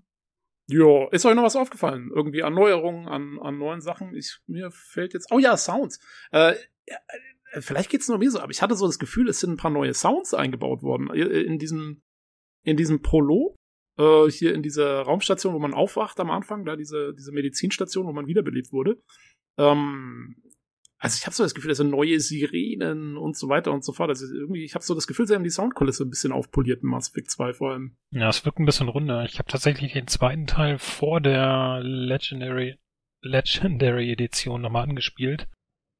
Mhm. Und äh, visuell und auch akustisch ähm, haben sie da auf jeden Fall ähm, viele Sachen hinzugefügt und äh, das Ganze echt netter gestaltet.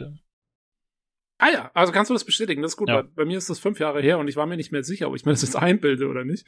Ja, ich hatte jetzt Anfang Anfang des Jahres habe ich äh, den zweiten Teil. Ich bin nicht weit gekommen. Ich habe vielleicht sechs, sieben Stunden gespielt. Aber ja. ähm, dann hatte ich da natürlich für den zweiten Teil den direkten Vergleich und ähm, das macht auf jeden Fall einen Unterschied aus. So alleine Ja, die, cool. die Cutscene am Anfang und äh, ist alles nett, netter gemacht. Also gefällt, gefällt mir auf Ja. jeden Fall richtig gut. Aber es ist ja gut, dass du dich daran, dass du jetzt den direkten Vergleich hast, weil ich hatte das auf dem jetzt, ich glaube gestern Abend oder ich weiß gar nicht, oder heute Morgen irgendwann. Ich habe ein bisschen verschobenen Tag-Nacht-Rhythmus im Moment. Ähm, Wie das, da wie das so geht, wenn man Mass Effect Im. Urlaub, genau, und dann noch Urlaub hat. Ähm, da bin ich auf dem, auf dem Kollektorenschiff gelandet. Ne? Mhm. Und ähm, da hatte ich auch so den Eindruck, dass da mehr Sound ist und mehr Wispern Mhm. so aus den Schatten. Ne? Das ist alles so ein bisschen. Du, du, du siehst ja erstmal über lange, über eine lange Strecke keinen Gegner, bis Ja. du, ne, bis du die triggerst. Aber da irgendwie dieses ungute Gefühl, du hörst halt Sachen. Und da bin ich mir auch nicht sicher gewesen, ob das schon immer so war oder ob das besser rauskommt, tatsächlich. Oh, cool. Ja, da freue ich mich schon drauf, weil. ähm, Kann aber auch Einbildung sein, wie gesagt. Äh, ich habe insgesamt so ein bisschen, äh, eh ein bisschen das Gefühl, dass die Legendary Edition, ich will gar nicht sagen, mehr casual ist, aber zeitgemäßer ist. Dass viel, viele Dinge komfortabler sind, äh, dieses äh, Balance of Life, ähm, uns das ganze Spielen angenehmer gestalten, ohne dass wir bewusst sagen, ja, in der Originalversion war es so, jetzt ist es so, ist es jetzt wirklich besser, toller, aber es, es fühlt sich alles einfach viel runder an. Ne? Ja, auf jeden Fall. Das ist, ähm, das ist dieser, dieser Effekt, ne, den wir vorhin schon beschrieben haben, so, oh, das Ding ist irgendwie, sieht größer aus, aber ich weiß nicht genau wieso. So, ähm, ja, auf jeden Fall. Und vor allen Dingen, also man muss ja sagen, das, äh, wenn das, also wenn es uns jetzt schon so geht, ich meine, ich weiß nicht, wie oft ihr den, die Originalteile durchgespielt habt, aber wie gesagt, also bei mir waren es Mass Effect 1, glaube ich, bestimmt 15 Mal, Mass Effect 2 bestimmt auch 10 Mal oder so und ja, ich kann es schon, ich kann es auch nicht so genau immer sagen, ob es jetzt wirklich alles neu ist oder was alt ist und so. Das geht so ein bisschen aneinander über und das ist ein ganz komischer Effekt eigentlich. Aber irgendwie cool. Ja. Der einzige Punkt, ähm, an dem mir das jetzt auch auffiel, wo ich es vielleicht im zweiten Teil nicht ganz so gut ausgearbeitet finde, wie du es jetzt zum Beispiel vom ersten Teil beschrieben hast, sind die Zwischensequenzen. Ich habe ähm, nämlich beim Screenshot machen, wenn du mit der Normandy zum Beispiel dieses Kollektorenschiff ansteuerst, da habe ich irgendwie das Gefühl, der hätte, ja, also da, das ist immer noch so, wie es in Teil 2 auch früher war. Da Mhm. hat sich jetzt nicht, das ist immer noch ein bisschen matschig. So. Oh, okay. Aber Haben, haben sie nicht neu gemacht. bin ich mir, bin ich mir nicht sicher. Ja. Es kam mir jetzt so vor, dass ich dachte, das, das ist nicht so hoch auflösend wie die Ingame-Grafik dann tatsächlich. Weil du, du hast das Phänomen, ich hatte jetzt zwischendurch das Gefühl, ähm, da musste ich dann nochmal in die Option gucken, ich spiele aus Versehen auf 4K, auf einer höheren Auflösung, weil ähm, die Missionsbildschirme jetzt auch echt klein geworden Ja, sind, Ist tatsächlich. mir aufgefallen. Ne? Ja. Genau, und ich dachte erst, da stimmt irgendwas nicht, aber nein, es ist schon okay so. Also das heißt, du merkst, es hat eine höhere Auflösung, aber bei diesen Rendersequenzen hatte ich irgendwie das Gefühl, dass die noch aus dem Original sind. Oh, okay. angepasst wurden, aber kann auch in Irrtum sein. Das kann eigentlich vielleicht sogar ganz gut sein, weil in Mass Effect 1 äh, waren die Original-Zwischensequenzen, glaube ich, noch in 720p oder so. Also in einem relativ, in einer relativ geringen Auflösung. Es gab Mhm. sogar dann teilweise Community-Projekte, um die auch äh, hoch zu ähm, hoch zu skalieren mit mit äh, verschiedensten Tools und so. Ähm, und ich glaube, im zweiten Teil waren sie schon höher aufgelöst. Und es kann sein, dass natürlich BioWare gesagt hat, naja, okay, die im ersten sind so schlecht, die machen wir neu. Und dann haben sie es natürlich gleich neu gemacht und wir haben diese super neuen Cutscenes. Und im zweiten Teil waren sie vielleicht schon auf, keine Ahnung, äh, 1080p oder so und dann haben sie gesagt, naja, gut, das ist jetzt noch gut genug und so und das können wir lassen. Irgendwie sowas könnte ich mir vorstellen, dass sie da so einen so einen Cut gemacht haben. Naja, das kann natürlich sein. Ah, ähm, also ich, ich habe nur die, die erste, äh, Also die, das Intro äh, ist, glaube ich, tatsächlich auch schon neu oder, oder irgendwie hochskaliert oder so. Also ich fand die, die Sequenz, wo die Normandy zerstört wird, die, die SA1, ähm, das sah schon gut aus noch. Aber vielleicht haben sie für spätere, haben sie dann vielleicht teilweise, ähm, ja, mussten sie vielleicht irgendwie ressourcentechnisch einsparen oder so, who knows. Kann, kann ich mir gut vorstellen.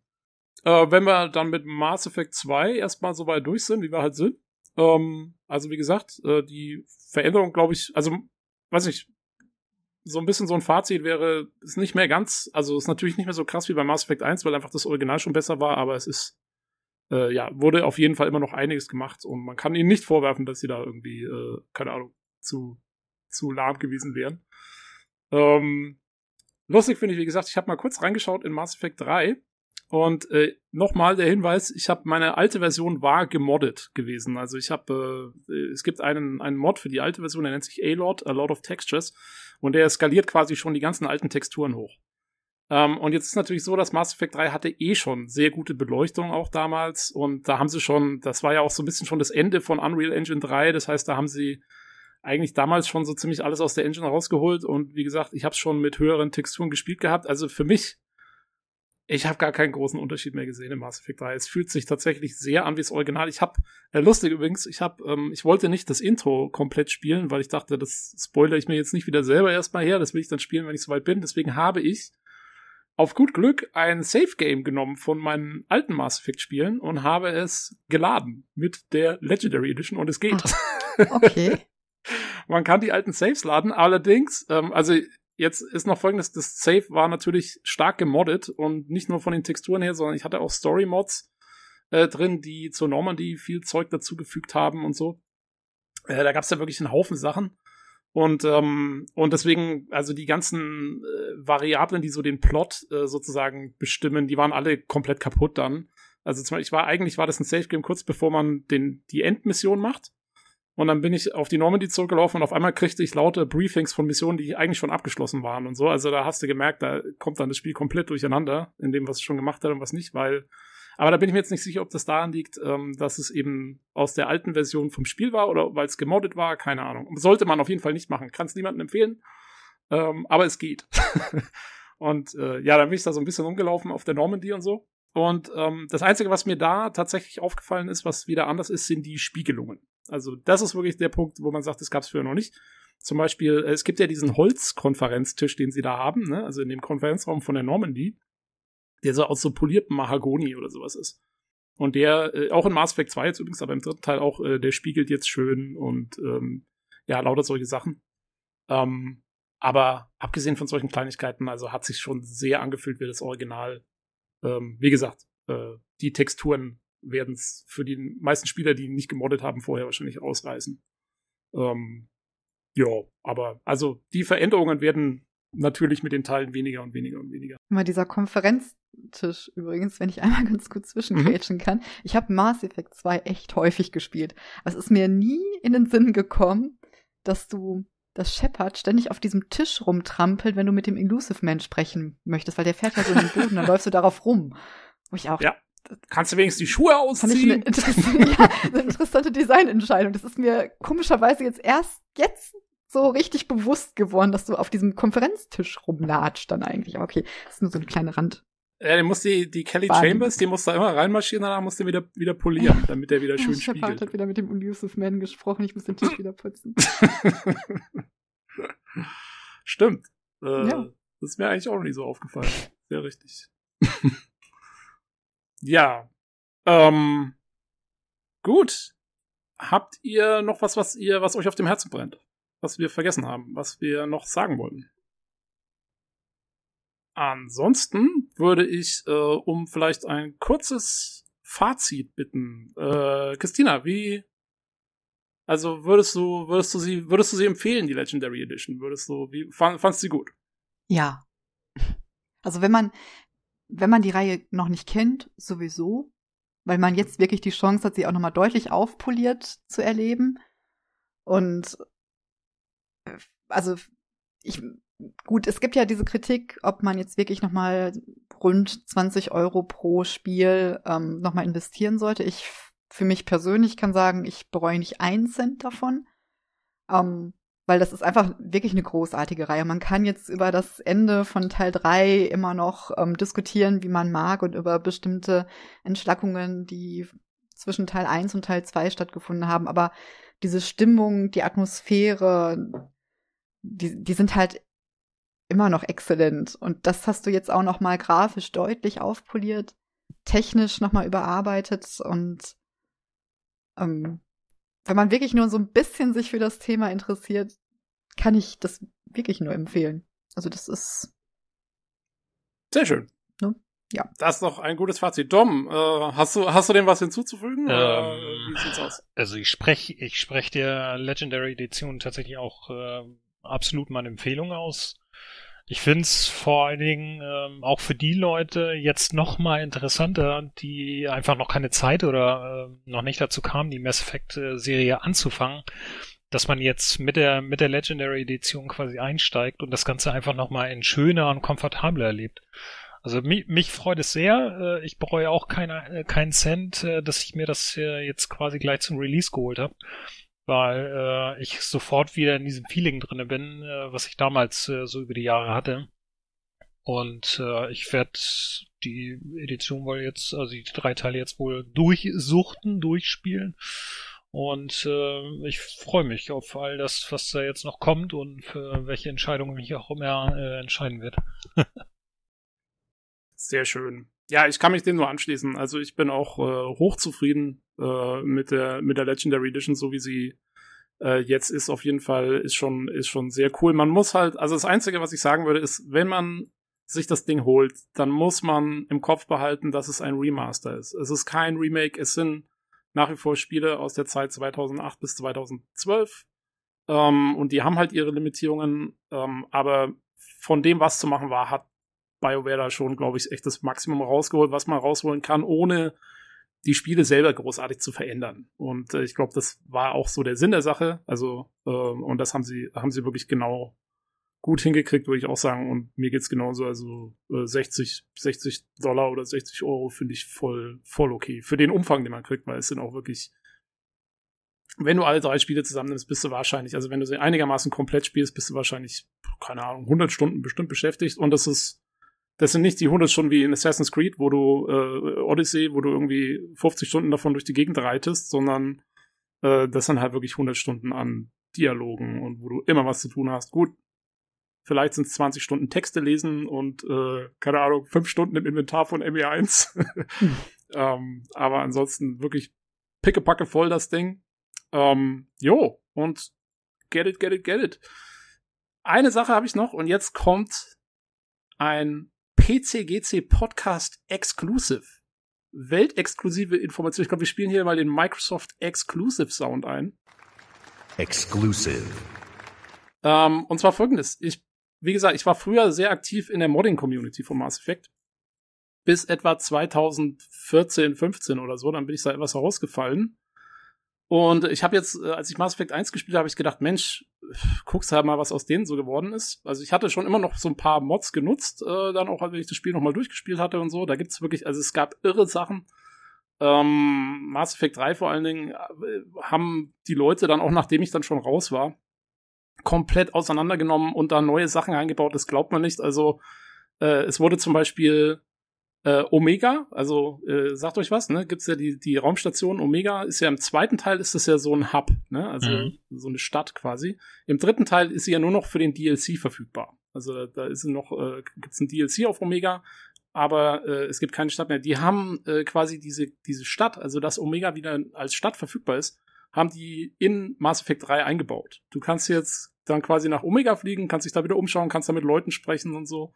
Ähm, also in dem Stil, also wirklich verrücktes Zeug ähm, haben sie damals eingebaut.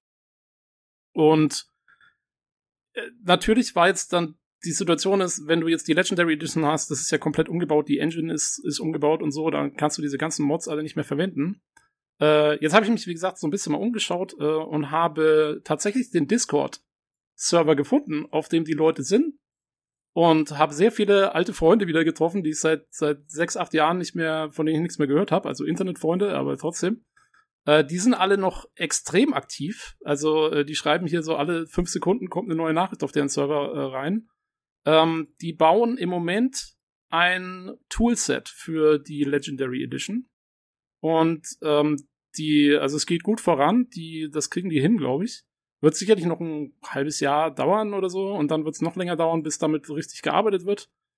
Aber wir können, glaube ich, guter Dinge sein, dass viele Mods, äh, die es für die alte Edition gab, dass es die für die Legendary Edition früher oder später geben wird.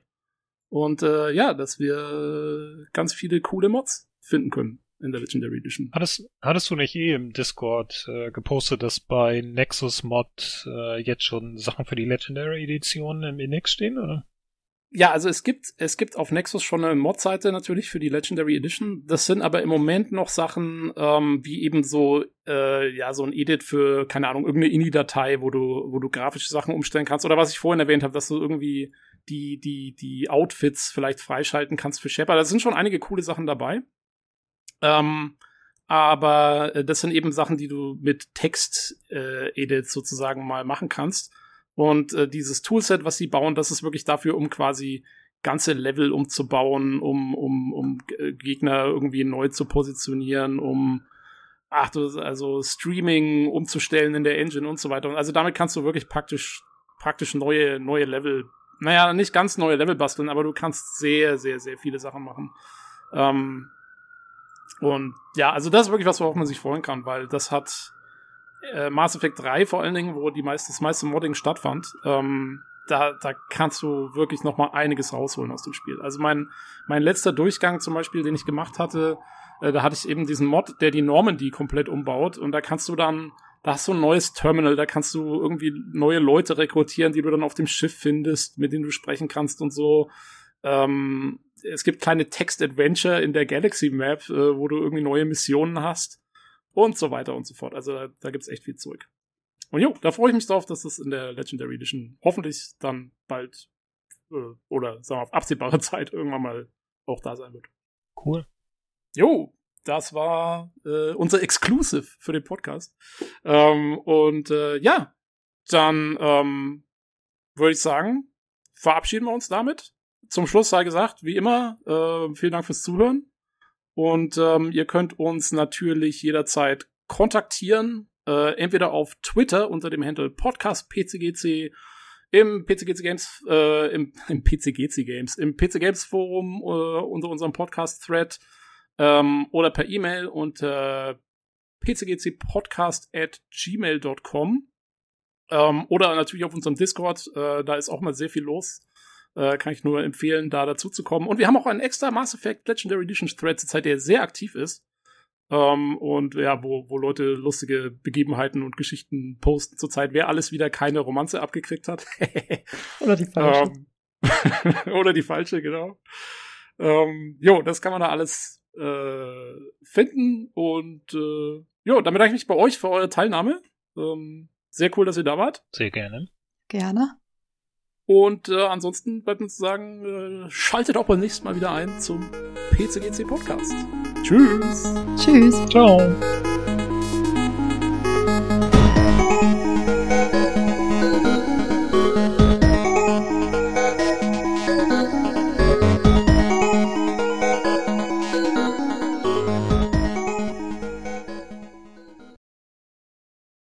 Seid ihr bereit? Habt ihr alle was zu trinken? Ja, Auf jeden. ohne Sehr Kohlensäure, ohne Aufstoß. Perfekt. Wie war das mit den Outtakes? ja, ich bin raus. ja, wir brauchen Outtake-Material. Ja, das wird schon. Wir haben, äh, was hat der Olli letztens geschrieben? Wir haben, äh, er, er hat immer Angst gehabt, dass wir keine Outtakes haben werden und äh, der Podcast hat bis jetzt noch jedes Mal geliefert. so, Okay. muss man sich keine Sorgen machen. Ähm, gut. Es fängt übrigens an zu regnen bei mir. Ich warne jetzt nur einmal vor, ich lebe unterm Dach. Ich hoffe, es gibt keinen Starkregen, dann könnte man das hören. Ja, auch-. Das, das passt schon. Also äh, ich, ich bin hier, ich habe hier jetzt auch mein Fenster offen, weil bei mir hat es ungefähr, keine Ahnung, 25, also keine Ahnung, bestimmt 30 Grad heute oder so. Es ist Oh. ultra warm, ja. Aber Okay. es ist so schwül und deswegen ist mein Fenster offen. Und es kann auch sein, dass man schöne New Yorker Polizeiserien hört und so. Das äh, Okay. kommt dann vor. Das finde ich hat aber immer ein bisschen Charme, wenn, wenn du mit dem Ja. Podcast bist. Das so, Ja. Das internationale so, Flair kommt okay. Kommt durchs Mikrofon. Bei mir hört man Schön. dann das Regenprasseln. Ghetto, Ah, das ist doch super. New York. ja. Ja, eben, wir haben, wir bringen alles zusammen. Kaminfeuer knistern noch. Dann passt das schon. Ja, wir Ja, sind gar nicht auf Aufnahme gewechselt, ne? Verdammt! Ich habe ich hab zwischendurch überlegt, hätten wir nicht zur Aufnahme gemusst. Aber ich dachte, okay. Wir haben das jedes Mal. Wir fangen immer an und dann ist immer so, wir sind nicht in der Aufnahme. Äh, machen wir jetzt noch oder machen wir einfach weiter? Ähm, Ich dachte, das ist ja eigentlich so. völlig wurscht. Der, der einzige Unterschied, glaube ich, ist, dass jeder in die Lobby rein kann und die Aufnahme ist äh, gelockt. Das heißt, äh, also theoretisch hätte uns jeder unterbrechen können. Ja. Aber es macht Ja, Oh, da. sehr schön. Aber jetzt wisst ihr das für die Zukunft, wenn ihr uns, wenn ihr uns äh, mit dem Craigbot in der Lobby seht, dann könnt ihr noch mal reinschauen. So, hey, Podcast-Bombe! Übrigens, wisst ihr, worauf ich ein bisschen stolz bin? Wir haben die Po, die Po-Gate ausgeklammert. Oh ja, stimmt, haben wir gar nicht drüber gesprochen. Kommt in die Outtakes. Ey, das Miranda, Wirklich? Miranda Pogate. Aber ich habe noch, ich habe extra für den Olli habe ich noch einen Screenshot raus. Hast du gesehen? Nee. Äh, habe ich bei den Mass, unseren Mass Effect Screenshots, wo sind die denn hin? Hier. Mein letztes Bild, was ich gepostet habe, war Ach extra ja. für Olli nochmal. ja, da ist er.